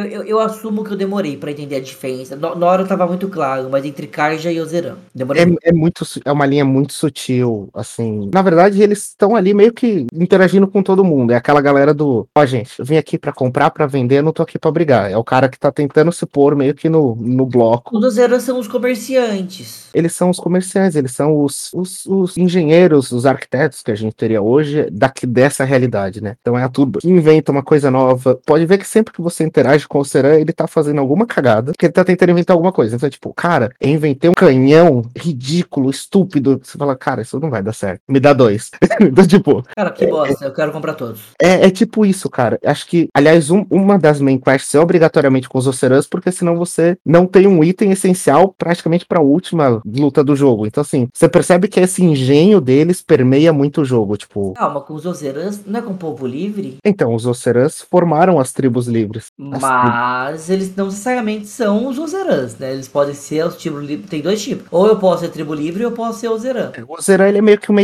etnia, né? É. essa- Mas as cidades livres, elas todas são gerenciadas por. Ozeran. Então, são cidades comerciantes, são livres, porque não estão necessariamente dentro da estrutura Oceran, mas elas, assim, é livre, mas 70% é de um tipo só, então não é tão Ah, livre, bem livre. é um negócio mais ou meio. E a- a- é até interessante você falar isso, porque eu joguei primeiro toda a side quest. Eu tenho esse negócio de jogo. Toda a side quest primeiro da main quest. Então eu fiz muitas vezes. Eu, eu não entendia 100% da história, porque eu fiz a side antes da, da main. Então talvez tive uma desconexão. Mas, mas segue aí sua explicação, segue aí. Não, segue mas aí. ele, tem- ele tem, ele tem uma estrutura que a proposta do jogo eu demorei pra entender, mas você avança, abre uma região, explora ela, avança, abre outra, explora, e assim, Explora pra cacete, né? Porque cada É, região é é. é- então, a- aí que tá. Só, só voltando, já, já, já continuar. Só, só fazendo um parênteses. Aí que tá outro ponto do meu cansaço. Porque normalmente quando você vai explorar alguma coisa, você explora, mas você acha. Você acha coisas nesse meio. Em Horizon você não achava, basicamente. Você só vê.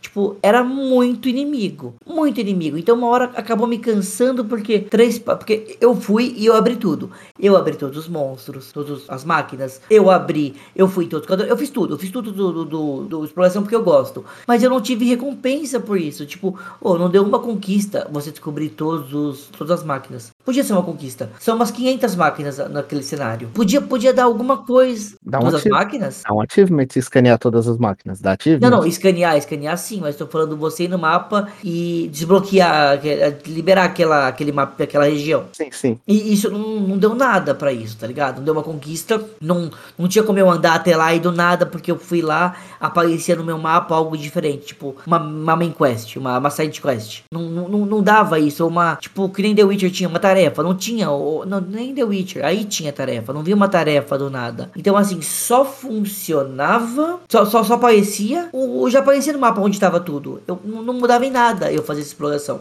Porque no começo do jogo eu já comprava um mapa que mostrava onde estava todos, os- todos os colecionáveis. Então, três mapas. Onde estão as flores, onde estão os, os objetos banukis, onde estão os artefatos antigos, que podia ter uma diferença, os artefatos antigos e não ser só canecas. Podia ter algo além disso. E tinha também uma... Eu esqueci qualquer outra coisa. Tinha também... é, era flor, era colecionáveis, era os banukis. Tem mais um jogo de colecionáveis, mas eu só posso falar depois do, do próximo vlog. Não, tranquilo.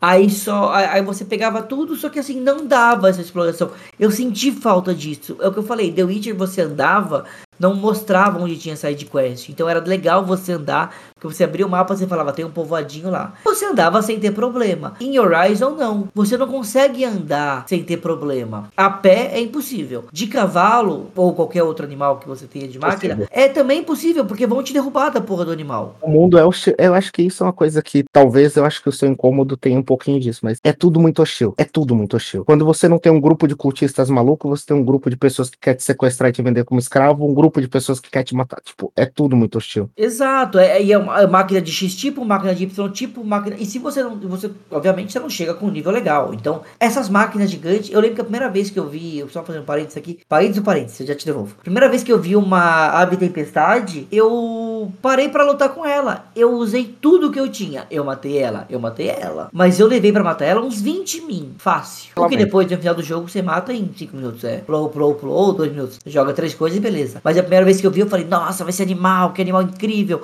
Eu acho que eu não vou ver, não vou ver tantos dele. Quando eu comecei a ver, mano, eu via ele a cada, tipo, três passos. Tinha um Tiranossauro Rex, tinha uma ave tempestade, tinha um... Eu não vou lembrar os nomes exatos, mas tinha um, tipo, um rinoceronte. Aí eu falava, caraca, mano. Tipo, tinha uma britadeira. Então, aonde você passava, vai tinha máquina. Então, isso, isso foi me cansando um pouco. Porque acabou de ser prazeroso e ficou algo muito mais assim. Eu tenho que ir até lá, então eu vou correr. Então eu vou correr, vou correr, vou correr. Tanto que logo no começo que eu descobri que tinha a possibilidade de ter o fast travel, que Fast Travel vai de fogueira para fogueira, eu comprei o Fast Travel. Então a minha missão era, vou descobrir antes da main quest todos os Fast Travels, aí eu descobri tudo, tudo, tudo, tudo no cenário, todas as máquinas, todos os Fast Travels. Aí eu ia fazer as side quests, aí eu fazia todas as side quests, aí fazia todos os caldeirões. Aí eu ia pra main quest. Até eu tava cansado já um pouco do jogo, sabe? Eu achei, eu achei a mecânica do Fast Travel, eu não abri metade das fogueiras de Fast Travel, não vou mentir. Eu acho eu que eu abri todas, todas, Eu todas, peguei todas. só as que eu precisava, as que eu passei perto, as outras eu abri mão, mas a missão que assim, missão pessoal, tá? Não é nem missão do jogo. Eu precisava do pacote dourado para ter Fast Travel limitado, porque eu não aguentava ter que caçar um bicho para fazer um pacote para conseguir viajar. Você precisa coletar comida, juntar algumas coisas para poder fazer o Fast Travel. É, pra quem não sabe, é um jogo muito de farming. Vai ter muito farming, querendo ou não. Você vai precisar, tipo, caçar animais, animais, caçar máquinas. E assim, o Ultra Hard, ele muda. O Hard, Ultra Hard, ele muda poucas mecânicas, né? Ele tira a barra de vida dos bichos, então você não sabe quanto que o bicho tá quebrado ou não. Você fica meio cega. Então você luta, você vai, você tá espancando a máquina ali, você tá batendo numa máquina, dando, tacando flecha, tacando pedra, tacando bomba, tacando tudo pra ver se uma hora quebra. Então você fica meio cega. E os cacos, os pedaços, porque o dinheiro no jogo são cacos, pedacinhos de plástico que você troca, de plástico endurecido, metal que você troca. Esses cacos, eles são muito mais escassos nesse, nessa dificuldade, nessa configuração. Então o jogo ele fica tipo, o mundo é hostil, as máquinas são enormes, eu não sei quanto tempo demora para matar esse trem. Eu tô apanhando de monte e ainda tô pobre. É, como eu joguei no, no médio, eu não tive problema com dinheiro. Eu, eu passei. Eu, eu, eu tive problema com dinheiro em todo jogo de RPG, que eu fico luteando tudo, então meu, minha bag enchia. Aí mesmo comprando as bags adicionais, a minha bag enchia. Isso eu tive em The Witch, eu tive em qualquer jogo, em ou qualquer jogo que a gente tá falando aqui, eu, eu vou ter esse problema. Eu sou louco porque eu falo assim, ai, valia um cobre, ou valia um caco, ou valia um, sei lá, o que for da uma moeda do jogo. Eu vou pegar porque esse um pode fazer a diferença lá na frente. Então eu pego tudo pra vender. Então eu ficava muito cheio, muito cheio. Então por isso que a gente vai falar um pouco do Average Talent depois, mas eu foquei muito no começo em, obviamente, stealth. Esse é um jogo stealth. Então se você não gosta de jogar stealth, esse jogo não é pra você. Eu não sou muito jogador stealth. Eu Nossa. aprendi a ser. Trocação direta é morrer, morrer fácil. Entrar Tem que ser stealth. E é prazeroso. Esse é um stealth que é legal. Tem uma coisa positiva do jogo. Não é um stealth ruim. É um stealth legal. Você matar todas as máquinas sem você ser percebido é mó prazeroso. Você fala, caraca, da hora, legal. Não tive que perder 20 minutos lutando. Matei todo mundo e vou embora. Então, é, é, é muito bacana. Mas, mas volta aí, desculpa. Eu te atrapalhei no raciocínio. Acho que você Não, tá agora do, Não, relaxa. das tribos. Não, é que, é que aí talvez tenha um pontinho com spoiler que tem que tomar cuidado, tem que ir medindo pra não. Mas o que eu acho que tem muito pesado no jogo, que eu sinto muito, é essa questão do stealth também, que você tem que ir com calma, porque assim. Ele é um jogo que não vai economizar e vai fazer montinho e vai juntar 36 pessoas pra te bater, tipo, indiscriminadamente. E eu acho que uma coisa que. Eu tenho até um amigo que a gente gosta. Os dois gostamos muito do jogo, mas ele sempre usou uma frase que eu acho muito curiosa. Horizon não é um jogo justo. Ele é absolutamente injusto com você. Do começo ao tipo, os bichos estão em maior quantidade, os inimigos estão em maior quantidade, é você e você. E tipo, boa sorte. Então, sair correndo num rompante enlouquecido, tipo, cara, eu sou forte demais, eu sou intangível. Apanhar. Aliás,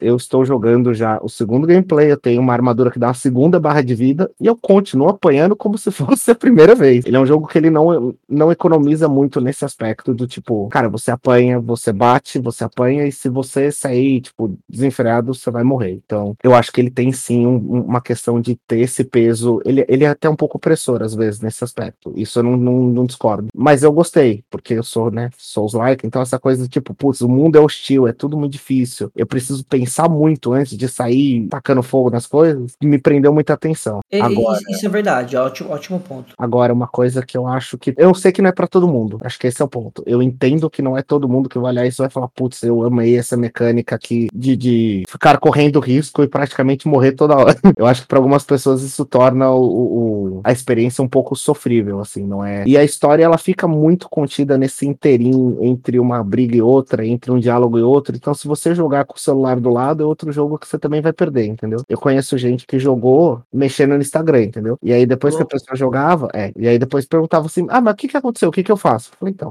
né? Fica difícil". E É complicado, é complicado. presta atenção, tem que ler e tal. Então ele é um jogo que realmente ele demanda atenção, ele demanda que você esteja muito imerso pra você entender tudo isso. Putz, é muito difícil falar sem dar nenhum spoiler ou sem entrar muito no detalhe, mas a interação entre as tribos acho que ela pesa bastante, você sente muito ao longo do jogo. As side quests, elas não são obrigatórias, mas elas dão um sabor narrativo um pouco maior. E ele é um jogo que ele não te incentiva a sair andando, tipo, na cara e na coragem. Eu acho que ele te incentiva a, a parcimonioso, sabe? Vai com calma, não vai agora, não vai sozinho. Você tem certeza que você não vai comprar uma roupa melhor antes de ir? Você não quer pensar melhor esse Aí plano? uma coisa que eu não fiz tanto, porque assim, eu consegui pegar dinheiro rápido, então eu comprei a roupa top logo no começo. Pronto. É, não, eu, olha, eu estou no segundo, segundo gameplay. Eu tenho no meu inventário oito trajes. E um deles eu ganhei numa quest. Dois eu ganhei. Mentira, dois eu ganhei numa, dois eu ganhei em quest, os outros eu comprei. E eles, assim, são os melhores, mas eu consegui comprar um de proteção de gelo, porque tem aquele pombo do capeta, Uhum. alquino. Bicho mais detestável de todos os jogos já criados. Eu odeio aquele bicho, tá ligado? E eu consegui comprar uma outra pra sobreviver à corrupção, que eram duas coisas que eu lembro que eu apoiava muito no jogo. Mas eu terminei o jogo com muitas armas, porque eu fiz quest, mas com pouquíssimo equipamento pra me defender. Então a sensação de estar vulnerável foi muito grande. E, isso é legal que você tá falando, porque, por exemplo, assim, falando um pouco do, do equipamento, né? Então, o equipamento ele tem armadura, e aí você vai na armadura, basicamente você vai ter que pensar na questão de é, fogo, é, na, na proteção de fogo, na proteção de gelo, na resistência à, à corrupção, porque tem algumas máquinas que estão corrompidas. Então, você vai ver dentro da, do jogo como um todo o famoso RPG, né? Então, tudo que a gente pode proteger. As armas, eu acho que. Aí que tá o diferencial positivo. Eu gosto muito das armas do jogo. Primeiro, cada arma eu acho legal porque você compra a arma, você automaticamente ganha uma missão de tutorial, que é onde você aprende a mexer com a máquina. Tanto que logo no, na, com a arma, logo no começo eu perguntei pro Caio, eu falei, mano, precisa fazer isso? Ele falou, cara, mas é o tutorial da arma. Óbvio que tem que fazer. Eu falei, legal, então vou fazer. Aí comecei a fazer e, e real, você vai vendo que são níveis. Você começa no verdinho, tem o azul e o roxo é o top. E tem o roxo plus depois na expansão. E aí vai ter o roxinho extra more. E aí, o que, que vai mostrar ni- nisso, né? A gente vão ter, vão ter até tem arco e flecha, são três tipos de arco e flecha. É o arco e flecha do caçador, o arco e flecha da sombra e o da precisão. Então, é precisão. Falei, falei um errado, se eu não me engano. Eu acho que é precisão. Deixa eu ver aqui que eu tô com ele aberto. Tem, você tem um arco e flecha de guerra. De guerra. danos elementais. Você De tem um- precisão. um arco e flecha de precisão, que ele tem, que ele tem o- os danos né, mais específicos, então ele tem alguns, algumas funções diferentes, que é lacerante, ele tem funções de remover peças e matar gente. É tipo, pra dar tiro na cabeça. É isso. Remover peça da XP, é legal comentar isso. Então, por isso que às vezes é legal ficar, ficar tirando peça. É, é, ca- ele não é um grind igual Dark Souls, você fica pegando almas pra subir de nível. Você tá pegando peça pra montar outro arco, pra montar munição. E as peças pesam. Elas fazem falta. Às vezes você fala, puta, precisa de uma muniçãozinha de fogo agora, precisa de um negocinho. Eu acho que é uma Exato. das coisas que faz, faz um pouco de falta. E, e a peça, quando você tira alguma peça específica, ela acaba quebrando alguma arma- armadura do, da máquina. Então, ela vai tirar uma arma que a máquina tem, ela vai tirar uma proteção que a arma tem, que a máquina tem, e fica melhor pra você. E aí, eu, eu usava muito tudo que era explosivo, no caso do jogo. Tudo que tinha de explosão é o que eu mais usava. O estilingue explosivo, porque no final a gente pega um estilingue que ele tem fogo, explosão e ele gruda. São os três tipos de, de estilingue que tem. Então, ou ele gruda, ou por, por aproximação, ou encostou explodiu. Eu usava esse à torta direita. Tô aqui, ó. Plou, plou, flama, flama, flama. E precisa de flama pra fazer. Então, pega a flama, monta, atira. Então, você usava isso. Tem também o famoso corda no chão, que você coloca uma cordinha, o famoso truque. Passou, ou explode, ou pega fogo. Tem uma terceira coisa que agora eu não lembro. Explode, pega fogo e descarga elétrica, desativa a tem a armadilheira, que é a que você tá mostrando até agora na tela. A armadilha, que é o que a gente falou agora, é a, é a cordinha no chão. Tem o chocalho. O chocalho até agora eu não sei como comparar ele com algo mais palpável. Ele é um. Eu usei ele, eu usei ele muito pouco, mas ele é um misto de. Cara, eu usei mais o chocalho que o lança, o lança corda. Acredite Nossa, se quiser. eu usei o lança-corda muito. Ele é meio que. putz, ele, ele atira pequenos dardos de madeira, é tipo uma metralhadora de flechinhas curtas, assim. É um- uma besta automática, talvez. É, e é dano normal, ou dano congelante, ou dano elétrico. Nós vamos ter, já falei aqui do estilingue. A gente vai ter o lança-corda, que o Caio comentou, que literalmente é bom pra você prender os bichos no chão. O Caio usou muito, como ele falou. Não existe arma melhor nesse jogo do que você prender essas porra no chão e falar, agora eu vou te bater Nossa, também. eu quase não usei, cara. Nossa, todo pássaro desses pequenininhos prender no chão e falar, agora que você não voa, vou- vamos conversar aqui no chão. Vem aqui, mirilhava. quase não usei. porra. Real, Você- real mesmo. E nós temos também a arma cujo nome eu nunca lembro, que ela, ela basicamente tira peças. Ela tem dentro de uma missão da história, ela tem um contextinho também. Exato. Que a gente pega com uma Ozeran, um povo do povo livre, na verdade. Essa, essa arma é muito boa. Usei pouco também, pouquíssimo. É, não, eu, eu gosto dela, ela é uma arma boa. Aí tem mais três aqui que vão aparecer na expansão, mas tem o lança-raios, o Forge Ardente e tem a Cincelar. Essas três são a cereja do bolo do jogo, mas elas só apareceram na expansão. Então, tenho que dizer aqui que, tipo, cara, o jogo não foi justo com a gente. Eles podiam ter soltado isso desde o começo, cara. Isso aqui muda muito, muito o jogo. Total, eu já vi, eu já vi vídeo, realmente é. Não, não é, não é justo, não é justo. E eu acho legal que a arma também tem uma progressão, né, Gordes? A qualidade da arma aumenta o número de bobinas que você consegue encaixar. Então, quando você vai matar um bichão, matar um robô, matar alguma coisa, você também tem que ter um certo cuidado pra não quebrar algumas peças e você conseguir encaixar essas peças na sua arma. E aliás, assim, essa mecânica de não quebrar as peças, ela ficou um pouquinho mais intrincada no segundo jogo, que eu já percebi que deram uma deram um gás nessa ideia, mas muda muito a forma como você consegue. Ele amplia às vezes o dano da sua arma numa quantidade muito, muito grande. Por exemplo, deixa eu já pegar aqui só para só para dar uma noção pro pessoal. Eu aumentei em 55% o dano da minha lança, que é uma arma básica, só encaixando as bobinas certas. Tá aí uma coisa que eu não fazia tanto, ficar pensando nas bobinas. Eu colocava qualquer uma. Ah, eu encaixei, eu fui fui No, no final do jogo, sabendo que podia ser uma dificuldade mais hard, aí eu mudei um pouco, mas. É, não, eu, eu- E legal que, assim, a bobina você em tese põe, quando você tira, ela quebra. Então você tem que avançar no jogo pra pegar uma skill pra poder trocar essas bobinas sem prejudicar as bobinas. Então eu acho que mexer nas bobinas a cada luta foi uma coisa que eu fiz também com uma certa frequência. Tipo, putz, essa luta eu preciso quebrar mais peças, mudava as bobinas. Essa luta eu preciso tacar mais fogo. Eu acho que. E ficar procurando bobinas decentes, né? Porque tinha um monte de bobina podre, né? Enfim, até pegar as bobinas. Foi até aí que, um, que, o cara, que o cara tava na live ele falou: Cara, como é que você pegou uma bobina 60 aí? Ah, Ou 50, não lembro o número. Aí eu falei: Cara, deu, deu bom. Falei: Deu bom. Peguei aqui no, na máquina e deu bom. Cara, eu vou, vou fazer uma proposta pra você pra ver o que você acha aqui, ó. Como a gente já tá chegando em quase duas horas de gravação, eu acho que se a gente fizesse com spoiler aqui, vai. Vai ficar muito grande. Então, qual que é a minha sugestão? Eu me proponho a acelerar e terminar logo o Frozen Wilds. E a gente grava com spoiler e Frozen Wilds juntos. E a gente segue aqui sem spoiler. Parece uma opção honesta, que acho que dá pra gente comentar mais coisas e já Porque a fazer. gente pode depois juntar, a gente pode continuar aqui mais um pouco no sem spoiler. E depois a gente junta os dois. Até vou pedir aqui desculpa pra quem tá na live e leu com spoiler.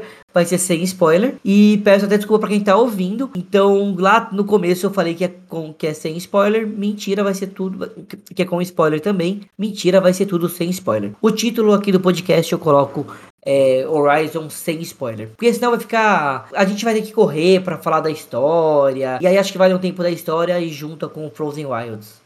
Beleza, eu acho que preciso dar um micro spoiler só sobre o colecionável, mas é micro. Por favor, eu, eu não vejo problema. Tem três itens colecionáveis no jogo que você pega, que eu acho que eles são. Eu acho que eles são um charme à parte, vou ver se eu consigo achar. Eles não aparecem na lista de colecionáveis, aliás. Eles aparecem só no menu que você pega e você troca. E são itens que tem o login de Stranded. Então são itens que você pega em referência ao Death Stranding, que é um Cupid, né? Que é o colar que o personagem usa, o Sam Porter. Tem um Cupid, tem aquelas algemas que ele também usa, e tem a boneca que aparece no trailer do, do jogo. E aí você pega esses três colecionáveis e troca por um outro item na cidade principal do jogo. Eu não entendi pra que serve, ninguém descobriu pra que serve esse, esse item. Só existe. Cara, você troca por um, um item muito nonsense, que eu vou deixar pra sessão com spoilers pra falar sobre ele. Mas eu achei gostoso que você percebe que ele talvez tenha pegou um jogo de apocalipse e colocado um pós-apocalipse em cima de outra linha do tempo que não tem nada a ver. Então essas pequenas referências, essa troca de charme entre os dois jogos, dois jogos acho que tem um. Eles se, Especial. é, eles se, eles se elogiam muito. Você vê Eloy aparecendo um pouco no Death Stranding como holograma. Você vê algumas coisas do, do Death Stranding aparecendo como colecionáveis aqui. Então acho que essa troca dos dois também é muito legal. Vale a pena você dar uma explorada, assim. Se puder achar esses colecionáveis, acho que viram. dá um flavorzinho extra de você falar, tipo, será que é o mesmo. É o mesmo universo? Não é? Será? Não é? E eu acho que vale a pena. Eu, pelo menos pra mim, foi uma surpresa muito gostosa. Eu falei, eita!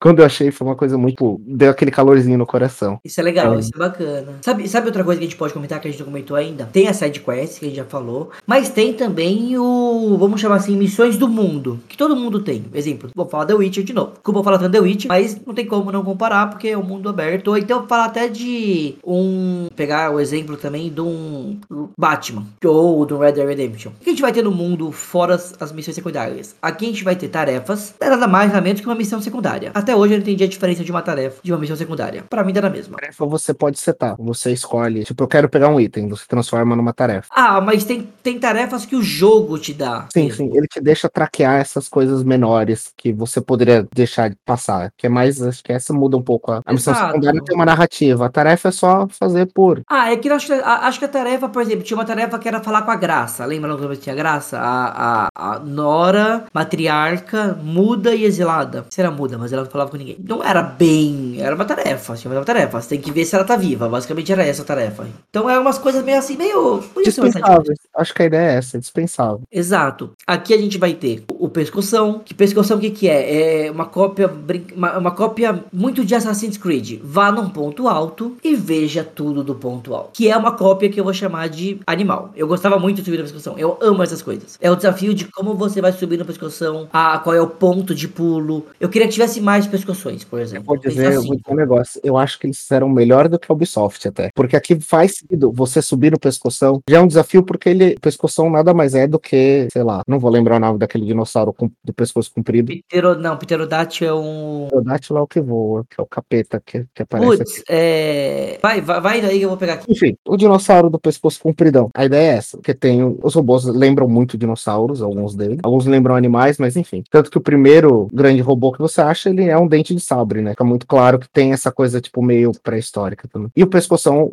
a, dificuldade do pescoção, além de subir escalar ele, porque ele tá andando, é você não ser pego pelos outros bichos que estão protegendo ele, as outras máquinas ou pessoas, enfim. Mas quando você sobe no pescoção, que você consegue sincronizar o seu foco com o pescoção, o seu aparelhinho que você. Sua Alexa pequenininha, ele literalmente desenha o mapa da região em volta da cabeça do pescoção, e agora você tem aquilo sincronizado nessa interface 3D que a personagem tem. Cara, sem contar que ele solta um pulso eletromagnético e detona todas as máquinas num raio muito próximo. É muito animal. E olha que eu gosto de Assassin's Creed, mas, cara, a hora que você consegue subir no negócio que você fala, putz, cansei, sabe? Tipo, deu trabalho. Eu acho que é uma das atividades mais gostosas subir no pescoção. Acho que eu entendo porque eles não colocaram muito pra não ficar repetitivo, porque afinal é um bicho andando gigante, então você vai ter que fazer isso algumas vezes. Muda um pouquinho o contexto onde ele tá, muda um pouco ali o ambiente, mas eu acho que tem essa ideia do vamos colocar cinco ou seis pra não ficar muito maçante como tarefa. Mas eu acho que é uma das coisas que foram mais legais. Eu acho que tem, acho que esse pescoção muito perto de Meridiana, eu lembro foi muito legal porque é um dos poucos que tá andando em cima da água e a água é funda pra você e pro bicho é muito raso. Eu acho que essas divergências entre os bichos e você, você sente que é muito, eu acho muito animal. Tem alguns comboios também que você pode pegar, que eles estão carregando peças de um lado pro outro, então você pode tipo assaltar as máquinas e pegar os pedaços pra você, que eu acho que é uma tarefa. Eu fiz muito pouco,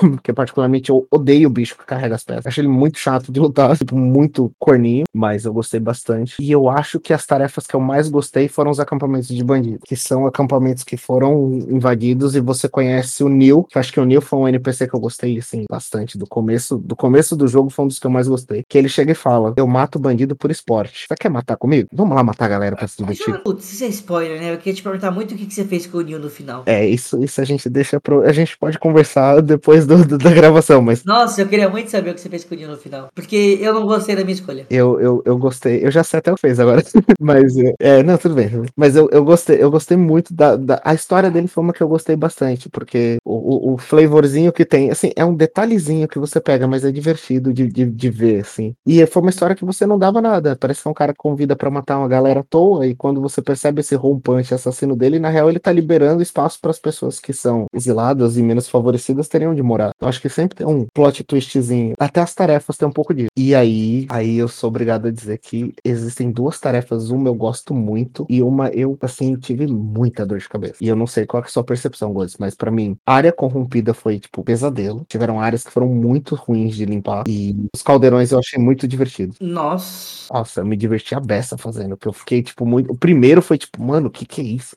Ó, só pra só comentar, você falou aqui do. Eu falei do nome. Cara, eu vi 30 mil nomes, tá? Então eu vou falar Diplodocus, mas não sei se é isso, porque eu, cada lugar que eu entro tem um nome diferente, esses animais. Acho que fora Tiranossauro Rex não tem uma consistência dos nomes. Dinossauro pescoçudo, é isso. É, mas assim, o que, que eu achei, tá? Desse- desses dois pontos. O, realmente o que você falou, eu acho assim, o, o mais, o mais legal era o, é o bandido, os bandidos, eliminar os bandidos. Eu gostava demais dessa parte. Era divertido e era desafiador. Então era bem legal. Sobre as áreas corrompidas. Eu fui fazer to- todas as áreas corrompidas no final do jogo. Então eu já tava level, tipo, eu terminei o jogo com level 34, por aí. Eu farmei muito. Por isso que eu falei, tipo, como eu, como eu conhecia o mapa inteiro, eu lutava, querendo ou não, com os, com os dinossauros. Então eu acabei pegando muito level. Eu terminei o jogo, como eu já tava level alto, eu acabei fazendo todos os, os mapas corrompidos e eu tive du- é, dificuldade, claro. Mas como eu já tava com as armas tops, nos momentos, tipo, tipo, no momento bom, não foi tão difícil. Por exemplo, tem um que são duas é, britadeiras na área corrompida. Esse é o pesadelo mora, eu achei isso Então, eu terrível. matei em três tentativas. A primeira eu fui, morri miseravelmente. Aí eu fiquei uma cota sem ir. Eu fui a minha vez com level 20. Aí eu só fui voltar com level 32. Fui de novo, morri. Na terceira vez, eu parei, eu realmente abri. Foi uma das poucas vezes que eu fiz isso. Eu abri e eu analisei o bicho. E aí eu vi que na barriga dele, se explodisse, aconteceria igual o que gosta de fogo e gelo, cujo nome eu esqueci agora. E quando ele explode, o bicho basicamente morre. Ele fica inútil quase. E aí eu também já tinha lido na, na, na- acho que na, nas, nos momentos de, de passagem de tela que a máquina corrompida sofria muito com dano de fogo. Sofria muito mais com dano de fogo. Então como que eu fiz pra matar a, a britadeira? Ela pulava pra fora, três flechas de fogo, eu só atirava na barriga. Então eu matei muito rápido. E os outros também foram, tipo, tranquilos. Tem muito, nossa. Assim, na minha lista de bichos detestáveis era Falquino, pombinho do capeta. Depois do Falquino era o Pernalonga, o outro, Pernalonga, galinha, nossa. galinha do demônio. E na sequência da galinha do demônio vem a britadeira, assim, piores. Eu prefiro mil vezes lutar com um bichão gigante. Nossa, o meu era tipo número um ave tempestade. Nossa. Ah, não, a ave tempestade eu, evi- eu evitei, eu, eu matei o ne- mínimo necessário. Tem que matar três no jogo, eu matei três. Falei, não vou ficar. Nossa. não vou, Eu acabei não vou. lutando com várias. É, Bicho gigante, tá cuspindo raio. Vou, vou, vou ficar aqui, vou, eu vou tomar um sacode.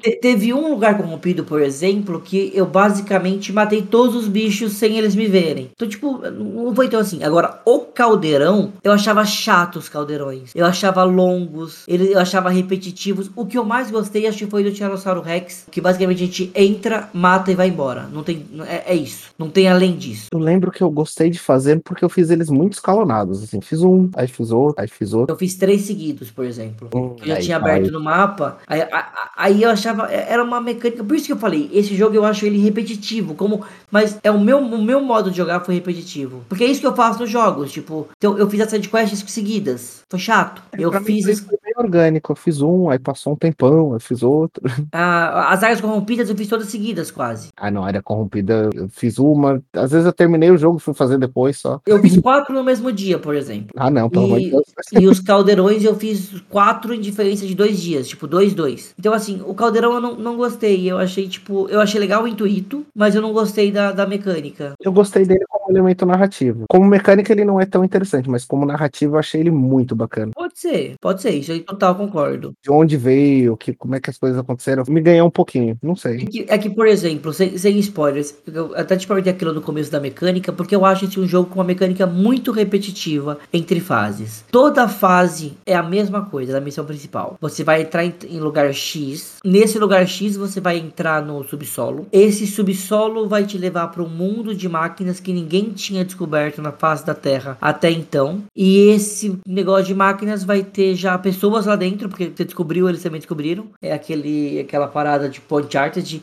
Ninguém nunca tinha chegado lá, mas do nada todo mundo tá lá. E eles estão até na sua frente, você não sabe nem como. Hum, aí tem um elemento narrativo que não dá pra falar agora, mas Não, tem, tem, mas sabe, não, não, não me convenceu tanto. E por exemplo, é, é- era sempre isso. Eu sabia que eu ia, eu ia passar por negócio de máquina, ia ter um fight ou outro, mas ia ser muito de exploração, de andar por lá. E sabe, eu, eu, eu vi toda a fase muito, muito igual. Não sei se. É, percebo que ele tem um. O jogo ele começa com antagonista e ele vai trocando de antagonistas, e eu acho que esse culto que você tá lutando, porque tem um ponto que você começa a lutar com um culto específico, eu acho que aí vira o, o momento que você começa a ter um pouco mais de noção do que tá acontecendo, de onde vieram os robôs, o que tá acontecendo, de onde vêm essas máquinas, o que, que, que tá rolando, assim, acho que é um ponto que o jogo ele muda um pouquinho de perspectiva e, e dá uma nova noção pra coisa. É muito difícil falar isso sem spoiler.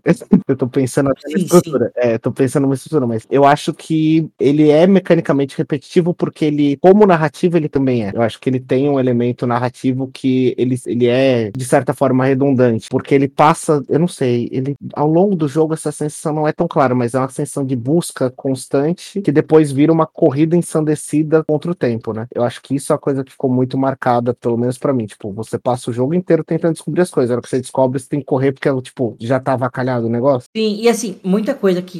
Isso, isso eu vi muita gente falando, e eu concordo super com essa opinião, é que você esquece uma hora da missão principal. Porque eles acabam, eles acabam colocando outras coisas no cenário. E eu não tô falando isso como algo negativo, tá? Mas, por exemplo, você esquece que a missão principal da, da Loi é descobrir de onde ela veio. Porque você acaba entrando no mundo Karja, aí você quer subir um rei pro poder, você tem que tirar outro rei do poder. Não vou falar aqui, não vou falar por quê. Mas você acaba vendo a, a irmã de um que falece. Eu senti que isso pra mim foi muito secundário. Tipo, onde estava, quem de onde ela veio, para onde ela foi, ficou muito secundário no Então, mas momento. isso será que é um problema ou não? Eu não vejo como um problema a per si, assim, não é um problema em si. Então peço, pessoal, na live, finalmente o Caio matou o boss que ele tá desde o começo da live tentando matar. Desde o começo da live tentando matar. Consegui. Ele tá aqui há duas horas, ele conseguiu agora. Eu parei algumas vezes aqui também, porque eu tava me distraindo, mas, é, cara, eu acho, uma das coisas que para mim fez muito sentido foi, eu comecei tentando descobrir porque eu fui uma criança zelada, depois eu queria descobrir porque os Carjas eram tão cuzões, eu lembro bem que foi assim, mais ou menos essa escalada. Depois eu queria descobrir por que caralhos tem dois grupos de Carja, isso não faz o menor sentido,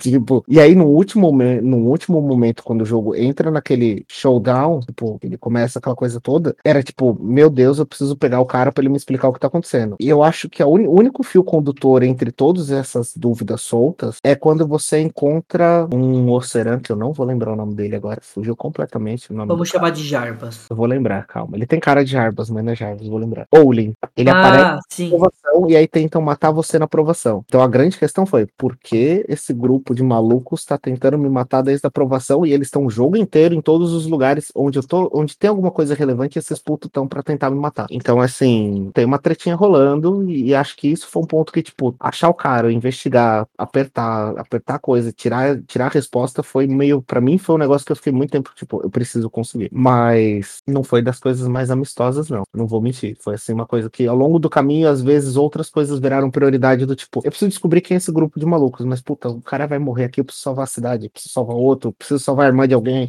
escravizar a menina, pelo amor de Deus.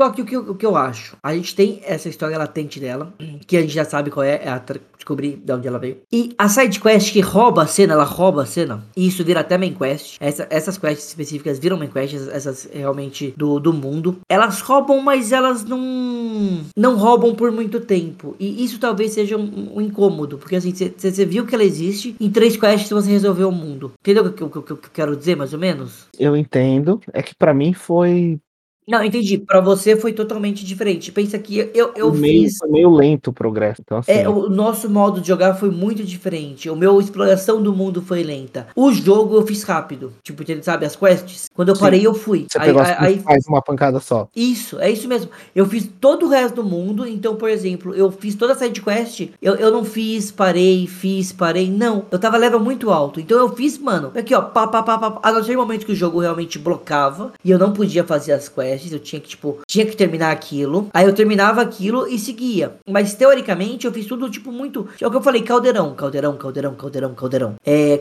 Acampamento de bandido. Esse é o único que eu fazia de primeira, porque eu achava muito divertido. Eu falava, não, não quero fazer depois, isso aqui é da hora. É muito boa. Essa mecânica é muito gostosa. Nossa, não tem Exato. Então, Alguém falar que não gostou disso tá errado. Exato, era, era, era, era muito bom. Então, tipo, é, é, essa, é, é, era muito isso da pegada que eu fazia, sabe? Oh, certo ou errado? Não sei, mas é, foi assim o meu modo de jogar esse jogo. E talvez por isso eu tenha tantas críticas. E, e, é legal essa nossa, nossa contraposição. E uma coisa que eu queria também aqui falar que a gente também não falou é a árvore de talento. Como eu gostei da árvore de talento desse jogo. Porque eu gosto muito de quando a gente tem uma árvore de habilidades. E essa árvore de habilidades, ela realmente você compra uma habilidade e você percebe ela no jogo. E aqui era exatamente isso. Isso eu acho que foi um acerto muito grande para eles. Muito bem feitinho. E eu, como eu comprei já com a expansão, eu já peguei com as quatro árvores, porque senão são só três, né? Então é muito legal, porque a primeira árvore, ela é muito mais a árvore do da porrada, da pancadaria. Então ela vai aumentar o seu golpe, ela vai aumentar o, o seu o seu stealth, ela vai focar muito mais talvez em combate. Não sei se você lembra o nome dela aí de cabeça. É que eu tenho na árvore eu tenho eu tenho duas críticas na árvore de habilidades, bicho. É a única coisa desse jogo que eu tenho uma crítica tipo profunda é a árvore de habilidades. A gente tem Gatuna, Valente, Saqueadora no jogo principal e Viajante na expansão. Quando eu joguei a primeira vez, eu não tinha expansão, então eu não tinha o Viajante. A árvore de Viajante. E aí a minha primeira crítica, não dava para coletar recurso do chão montado no cavalo, que descer do cavalo, pegar no chão, subir no cavalo. Nossa, que bagulho chato. Mano. Isso foi um negócio que eles perceberam, óbvio. A galera falou, mano, o jogo é lindo, o jogo é foda. Você mata robô gigante, você não consegue pegar a plantinha de cima do cavalo. tipo, porra. Então eles corrigiram logo na primeira expansão, assim, no primeiro patch, foi a primeira coisa, custava um pouquinho para comprar, foi, tipo, muito ridículo. E uma habilidade específica de Gatuna, que é você atirar de cima de uma corda. Enquanto Isso é inútil, não é pra nada essa é a única habilidade que eu falei, essa habilidade não faz sentido nesse jogo. Cara, pra quê? É, essa foi uma das últimas que eu comprei. Essa foi a última que eu comprei, literalmente foi a última, porque eu falei, eu não, não vou usar. É, eu entendo que ela tem uma, uma, proposta, mas assim... Não, eu vou te falar, eu comprei ela antes porque eu tenho toque, então meu toque não conseguia deixar um espaço vazio lá. Ah não, deixei o buraco ali, solenemente. Mas, mas assim, eu acho que a, é muito legal porque as habilidades você sentia que realmente teve efeito.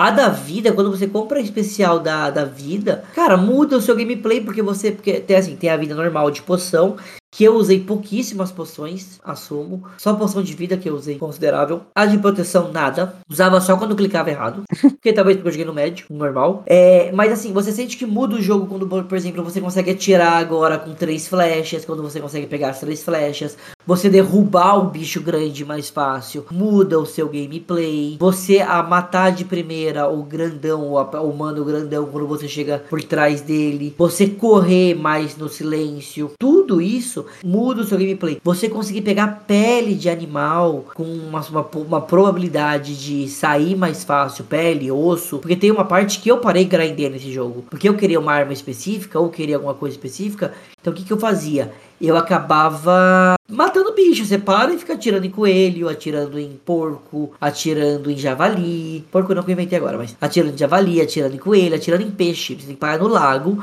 usar o foco, ver o peixinho passando e atirar. E você faz esse loot. Rato. Então, é, e, e, pelo que eu vi, muita gente reclamava primeiro, sem, tem, sem essa coisa aqui também, que demorava muito o loot. Que era um loot demorado. E eu, eu testei e realmente era. Quando eu comprei, ainda assim foi demorado, mas bem menos. Bem menos na, na proporção. É da árvore de habilidade, olhando agora em retrospecto, depois de jogar o segundo e voltando, essa árvore aqui, ela, ela é muito pequenininha, tipo, perto do outro jogo. Caras fizeram, assim, isso já era o charme do jogo e eles capricharam no próximo, já dando um, né, um heads up. Mas eu lembro que uma das coisas que para mim mudou muito, assim, total foi, eu converto uma máquina para lutar com outra máquina e ela vai ficar do meu lado por tempo indefinido. Eu ganhei um aliado permanente só comprando uma habilidade nova. Acho que isso foi, assim, game changer para mim. Eu, eu, acho que aqui, aqui, por exemplo, a árvore, ela deixa você escolher meio que o jogador que você quer ser. Eu fiz pouco isso que você fez, falou agora, por exemplo, de pegar outra máquina pra lutar. Eu usei, mas eu usava em motivo, momentos assim, tipo, caraca, essa luta vai ser muito difícil. Vem, idiota, luta aqui pra mim, sabe? Porque o que, que eu fazia depois que eu conseguia a flecha da corrupção? Eu atirava a flecha da corrupção. Que aí eu não precisava converter o bicho. Eu atirava a flecha no meio da luta, tipo, a luta tá tensa. Eu olhava pro bicho, flecha, flecha, flecha, flecha. Converteu, ele tá lutando pra mim. Olhava para outro, flecha, flecha, flecha, flecha. Os dois lutando pra mim e eu começava a lutar junto com eles, basicamente. Várias vezes eu saía um pouquinho mais longe, trigava um bicho, puxava ele pra perto, prendia no chão, convertia para ele atacar de cima outro bicho que tava embaixo. E eu não precisava ter o trabalho de matar. Pô, faz, vai, vai aí, manda ver, vai aí que eu tô te vendo. Mas assim, eu senti muito mais necessidade de precisar de aliados na expansão. A expansão, assim, eu tomei sacodes, sacodes homéricos, assim, que eu falei, cara, apanhei de ficar triste, sabe? Acho que poucas vezes na vida. Apanhei de ficar triste na expansão já. Mas eu gostei muito. Acho que disparo de mais de uma flecha, que você vai ganhando progressão e você consegue pôr mais de uma flecha de uma vez. Acho que isso também é um negócio que você vê a progressão no jogo. Met, hum, assim, em termos de meta-jogo, você vê que funciona. Ou aumentar o tempo da mira em câmera lenta. Sim, o personagem também tá ficando mais robusto, também tá ganhando mais coisa, tá ganhando experiência. E uma habilidade que nem todo mundo gosta, mas que eu acho, meu, demais. Assim, duas que eu acho muito boas. Um, poder ver a sua bolsa sem precisar até a cidade para falar com o vendedor. Nossa, essa é muito boa. Foi uma das primeiras que eu comprei. Foi a coisa mais genial. Acho que nem, acho que nem outro jogo tem isso. Isso é brilhante. Eu gostei muito desse negócio de você vira cavalo, pular do cavalo e já dá a lançada no bicho. tá até correndo. hoje eu não peguei, não cheguei até ela. Nossa, vem correndo, pula, fura o bicho, pega próximo, sobe no cavalo de novo, vai correndo, aparece outro bicho, pula, mata o cara. Ele deixou o jogo muito mais fluido do que tá andando no cavalo, desce o cavalo, luta, volta. Uma que eu gostei muito foi, por exemplo, que aí aumentava em 20% a bag. Nossa, eu sim. achava fodido isso, que já dava, tipo, também um alívio pra, pra bag cheia. O, o, o que aumenta também a, a, a rolar, o rolo, a rolagem dela, como chama. Que aumenta o, o, desvio dela, porque antigamente ela, no começo ela faz só um pulinho para desviar, depois ela faz um mega cambalhota. Essa é muito boa. É, é muito bom. E isso eu gostei muito, porque eu sentia que, tipo, mudava. Aí daí comparação com The Witcher de novo. The Witcher não sentia isso. Aí é uma crítica. A tabela The Witcher você via que mudava, mas não é tipo, ó, oh, mudou. Aqui não. É o Geraldão Bravo. Aqui você sente. É, aqui, aqui você sente. Aqui você fala, não, beleza. Realmente tá fazendo diferença tudo que eu tô fazendo. Cara, o derrubar o bicho maiorzão mais rápido no, no, no, ataque forte. Ah, outra coisa também. O controle desse jogo é muito bizarro. Porque o ataque é aqui em cima. Sim. Não é, não é comum. O ataque é tipo nos dois botões de cima. Não é no triângulo X como qualquer tradicional, triângulo e bolinha. É porque eu acho que a gente. Eu, não, eu nem sei. É porque o quadrado é o agachar, o bolinha é esquivar, o X é pular e o triângulo faz nada. Tipo, é, é, tipo, eles mudaram completamente a mecânica. Tanto que quando eu for jogar a expansão, que eu vou começar a jogar amanhã pra gente gravar depois da expansão, eu sei que eu vou ter dificuldade. Eu sei que vai ser uma coisa que eu vou falar, tipo, mas brother, tipo, por que que tá assim mesmo? Sabe? Platinei o jogo e várias, várias vezes eu volto. E, tipo, 10 minutinhos correndo na grama pra entender como é que funciona. Mas várias vezes, tipo, apertar o botão de esquiva achando que é o botão de, de correr, apertar a esquiva como se fosse agachar, assim, normal. Passar um tempinho, você volta, ele tem um, um set de botões muito bem. É muito. Ah, outra coisa que também a gente não falou: o campo de caça. Eu só passei o campo de caça por sua causa. Porque para pegar ouro, para você. Porque o campo de caça ele afeta duas coisas: a recompensa final, né? Do que você vai ter no. no ai, como é que chama? Do a clã lá dos caçadores. Não é um clã, eles. É uma or a ordem de caçadores, né? Isso. Uma ordem. Você tem que conseguir todas as todas as todas em meridiana. Você tem que conseguir todos esses, esses campos de caça, pegar ouro. E ouro são umas questzinhas às vezes meio chatas. Vou chamar de chatas. Nossa, eu acho que elas são. Eu acho que o problema delas é o tempo. Eu acho que essas coisas que têm tempo sempre são muito problemáticas. É uma... Elas são muito desafiadores. Eu acho que, eu acho que às vezes beira o, o absurdo de tão difícil. Major spoiler se alguém estiver vendo a live, claro que não esteja. É, mas é... Não, agora não, agora não, já, já, já saiu. Ainda bem. agora vem, vem revelações. Né? Não, mas é, é complicado, assim. Eu acho, eu acho que o campo de caça ele é, ele é. Não diria nem repetitivo, porque muda o que você tem que fazer, ele não é desafiador, mas eu acho que. Eu acho que é desafiador mesmo, questão de tempo, do que tem que fazer, de lugar para lugar. Leva no limite cada uma das três construções que você pode usar com o personagem. Pode ser. Por exemplo, aquele campo de caça que você falou que odiava a tartaruga. E eu olhei e falei, cara, a tartaruga é de menos. E esse bicho que fica invisível, tem um dos bichos que fica invisível. Tudo bem que você vê. Aquilo é aquele invisível, invisível. Você vê quando o bicho tá vindo. Mas, mano, eu achava muito chato. O bicho fazia barulho, explodia. Um saco. Então, pra mim, o que era difícil uma coisa, pra você era outro. Então, é, é, é, é interessante. E tinha mecânicas muito específicas cada um dos campos de caça. Se você já não fosse um pro player, player desse jogo e me ajudasse, talvez até agora eu não tinha feito elas. E assim, quantas vezes não tive que assistir um vídeo de um cara falando: esse bicho você pega assim, esse caminho você pega assim, isso aqui você pega assim. E aí você pega, tipo, meu, eu joguei o jogo muito na base do stealth e na base da conversão de máquina. Então, tipo, um campo de caça, converte os caras. Beleza, vai expandir, beleza? Então, aqui você vai ter que chegar e pegar os caras na trocação honesta. Vai ter que pegar e descer ali a corda e chuchar flash nos bichos e explodir todo mundo. Porque tem uma prova do campo de caça da expansão que eu não consegui fazer até agora, que eu não entendi o que eles querem. É literalmente você entra correndo e vai matando os bichos num frenesi, um atrás do outro. Eu falei, cara, eu passei o jogo inteiro me escondendo. Como é que você quer que eu faça isso agora? Que muda isso agora, tá ligado? Eu, tipo, sai correndo e batendo. Eu falei, uma loucura. Foi difícil pra.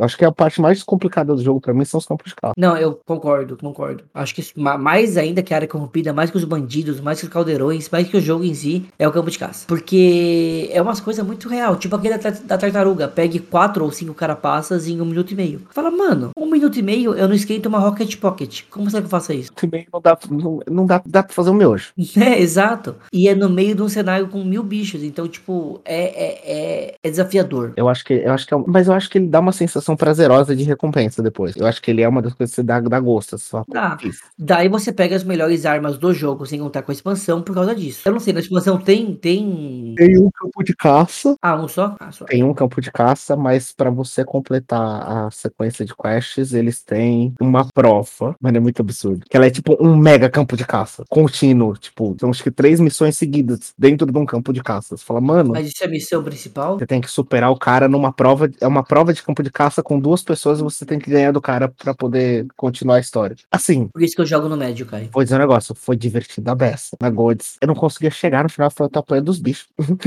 tipo, socorro. Foi muito, muito divertido, mas, cara, eu acho que a expansão. Eu acho que a expansão eles falaram assim: o jogo deu certo. Bora fazer agora tudo que a gente queria colocar no jogo e não colocamos por medo de dar errado?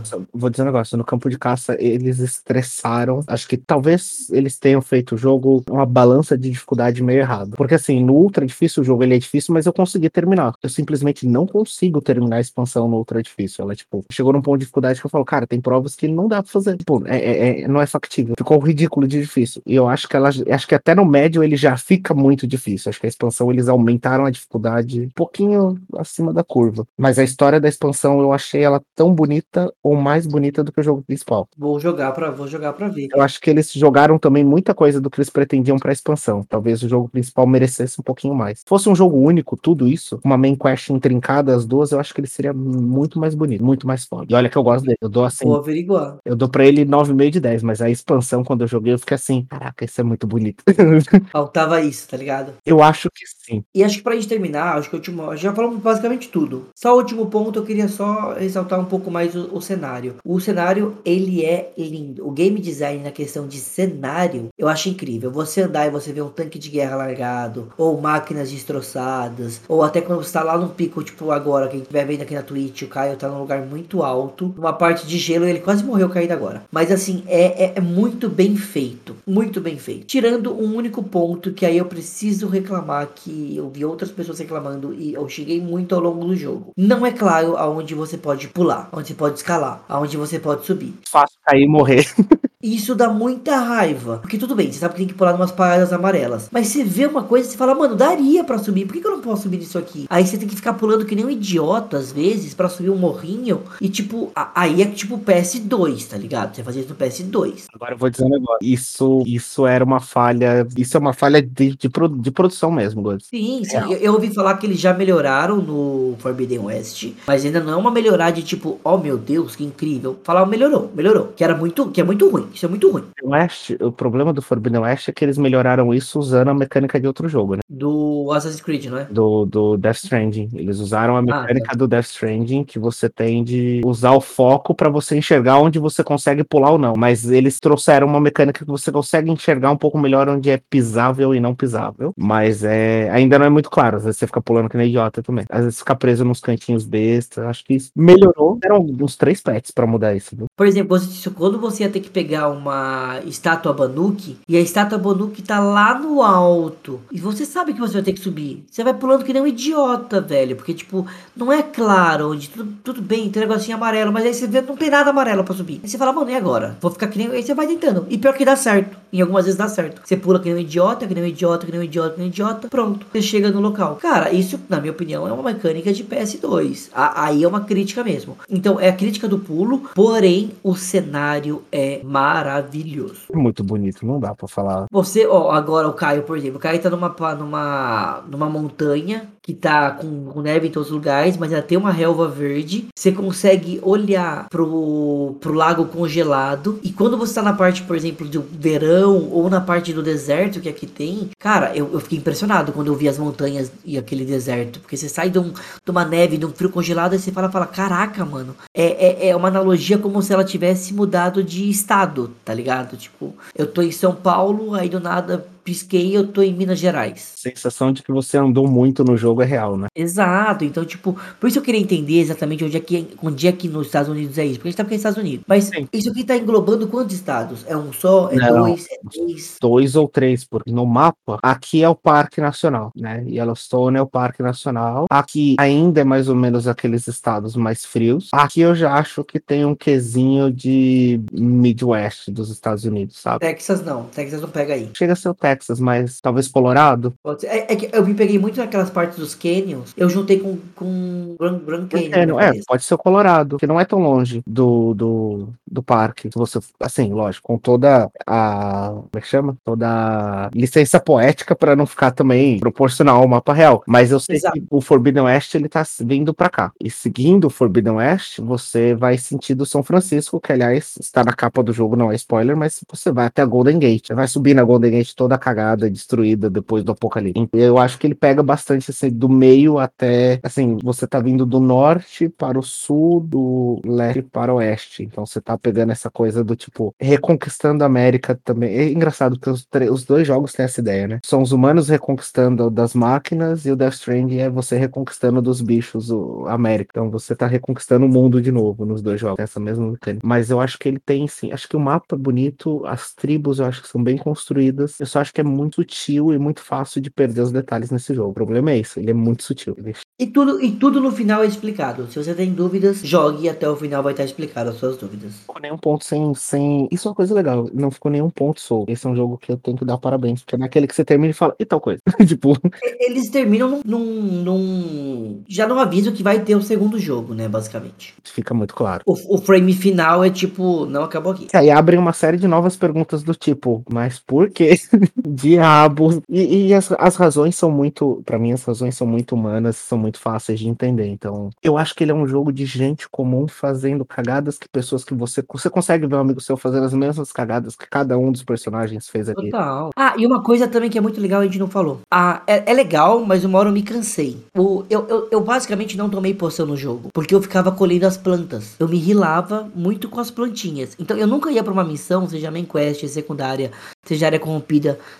seja o que for, eu não ia sem pegar as plantas. E as plantas, é, você juntava três, é, quatro, na verdade, colunas, e dava, tipo, equivalente a quatro vidas. Três especiais e três, no maisinho e uma normal. Então, eu ficava muito. Eu, eu perdi muito tempo do jogo, horas e horas, grindando pra pegar a plantinha. Isso foi legal, pela experiência, mas ao mesmo tempo foi chato, sabe? Foi um, um mix de sentimentos isso aí. Ah, isso não me, não me incomodou muito. Eu apanhei muito mais em termos de espaço com a bolsa. Acho que espaço com a bolsa foi o que mais me castigou no jogo, assim. Espaço com a bolsa foi o castigo dos castigos. E olha que assim, eu já terminei o jogo e ainda tô sendo castigado com a, com a mesma coisa, assim.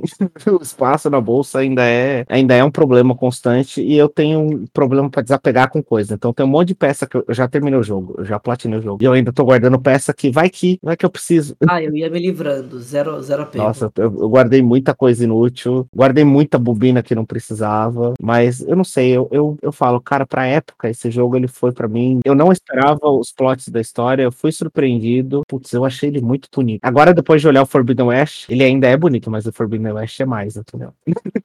Aí sim. E pra terminar aqui, então, uma pergunta. Você acha que esse jogo é obrigatório? Responde depois eu respondo. Ah, eu acho que é. Eu acho que é porque ele marca a virada de mecânica dos jogos da Sony. Como ele é um estúdio que foi incorporado à Sony e ele começa a marcar essa mudança, essa chave de, de mecânica, eu acho que ele fica sendo obrigatório junto com outros jogos. Eu acho que ele é obrigatório. Acho que God of War é obrigatório, apesar de eu não gostar da temática. Assim, eu tenho uma questão com certas temáticas. Eu acho jogos com Viking meio, meh, meio seis. É um Pô, filme, puta, não me atrai muito. Eu sempre tive um pouco de preguiça, mas é uma coisa minha, assim. Não é um bagulho que eu não gosto, tipo, meu Deus, mas é aquela coisa, tipo, ai, podia ter feito outra coisa, né? Já vi tanto disso. mas acho que ele, junto com God of War, tem, assim, um lugar de respeito que vale a pena. Death Stranding eu também recomendaria, mas eu sei que não é pra todo mundo. Tem gente que vai ficar de saco cheio de brincar de Uber, Uber Eats, então vai ficar fazendo rap ali, não é pra todo mundo. O jogo já é uma coisa meio Hideo Kojima, história densa, não é pra todo mundo, mas eu acho que ele é um must play, sim. Até pra você poder jogar o segundo, acho que ele tem. Só não sei se ele vai envelhecer bem. Com outras mecânicas chegando, talvez ele envelheça mal. Mas eu acho que na minha lista ele tá obrigatório, sim. Ele tá, tá 0 a 10, eu acho que ele tá ali no top 8, assim. Legal. Falando aqui da minha, eu acho que ele, ele, ele é assim um jogo. Ele não ganhou o Game of the Year do ano dele à toa. Eu acho que ele é um jogo obrigatório sim, mas eu acho que tem outros mais obrigatórios que ele. Eu acho que você tem que sim que jogar. Mas assim, eu jogaria eu, mas eu, eu, eu Rodrigo, como jogador, tá? Eu jogaria primeiro um God of War. Primeiro de todos, eu jogaria o The Last of Us, que aí no jogo a gente tá falando de obra de arte. Então. Fica difícil discordar. Aí, primeiro o The Last of Us, eu acho que God of War eu ainda gosto mais, que ainda não. Isso que eu não joguei os, não joguei os passados, eu gostei, que eu joguei, gostei muito do desse 4, né? Desse novo, nova trilogia, tá vindo aí. É, o Homem-Aranha, o Spider-Man, eu particularmente gostei, é meu estilo de jogo. Red Dead Redemption 2, mesmo que eu não seja tão fã, eu sei que ele é tão obrigatório quanto The Witcher também. Mas eu acho que assim, coloque esse aqui na sua lista. Você tem que jogar. Eu demorei muito para jogar. Eu não joguei na, na, geração, né? Eu fui jogar em outra geração. Mas eu não me arrependo. Eu acho que é um jogo que vale a pena assim ser jogado. E podem ver. Se sem spoiler durou duas horas, vamos falar depois com spoiler para ver quanto vai durar. Mas é isso. A gente termina por aqui. É, ouçam a gente, sigam a gente. Se você teve a paciência de ouvir a gente até aqui, fico muito feliz, ficamos muito felizes. E bora pro próximo programa. Falou! É isso, gente. Obrigado, Godes, pelo espaço. Estamos por aí. Tamo junto, pessoal. Abraço. Uh, falando pra caralho. Falei pra porra. Isso que eu tava contornando pra não falar nada. Está na hora de dormir. Isso é minha Alexa participando. é... Não, mas é mais ou menos essa sensação. A Alexa tem total razão. Tipo, que filha da puta, que jogo injusto. puta que pariu. Você viu porque eu falo que é injusto essa porra?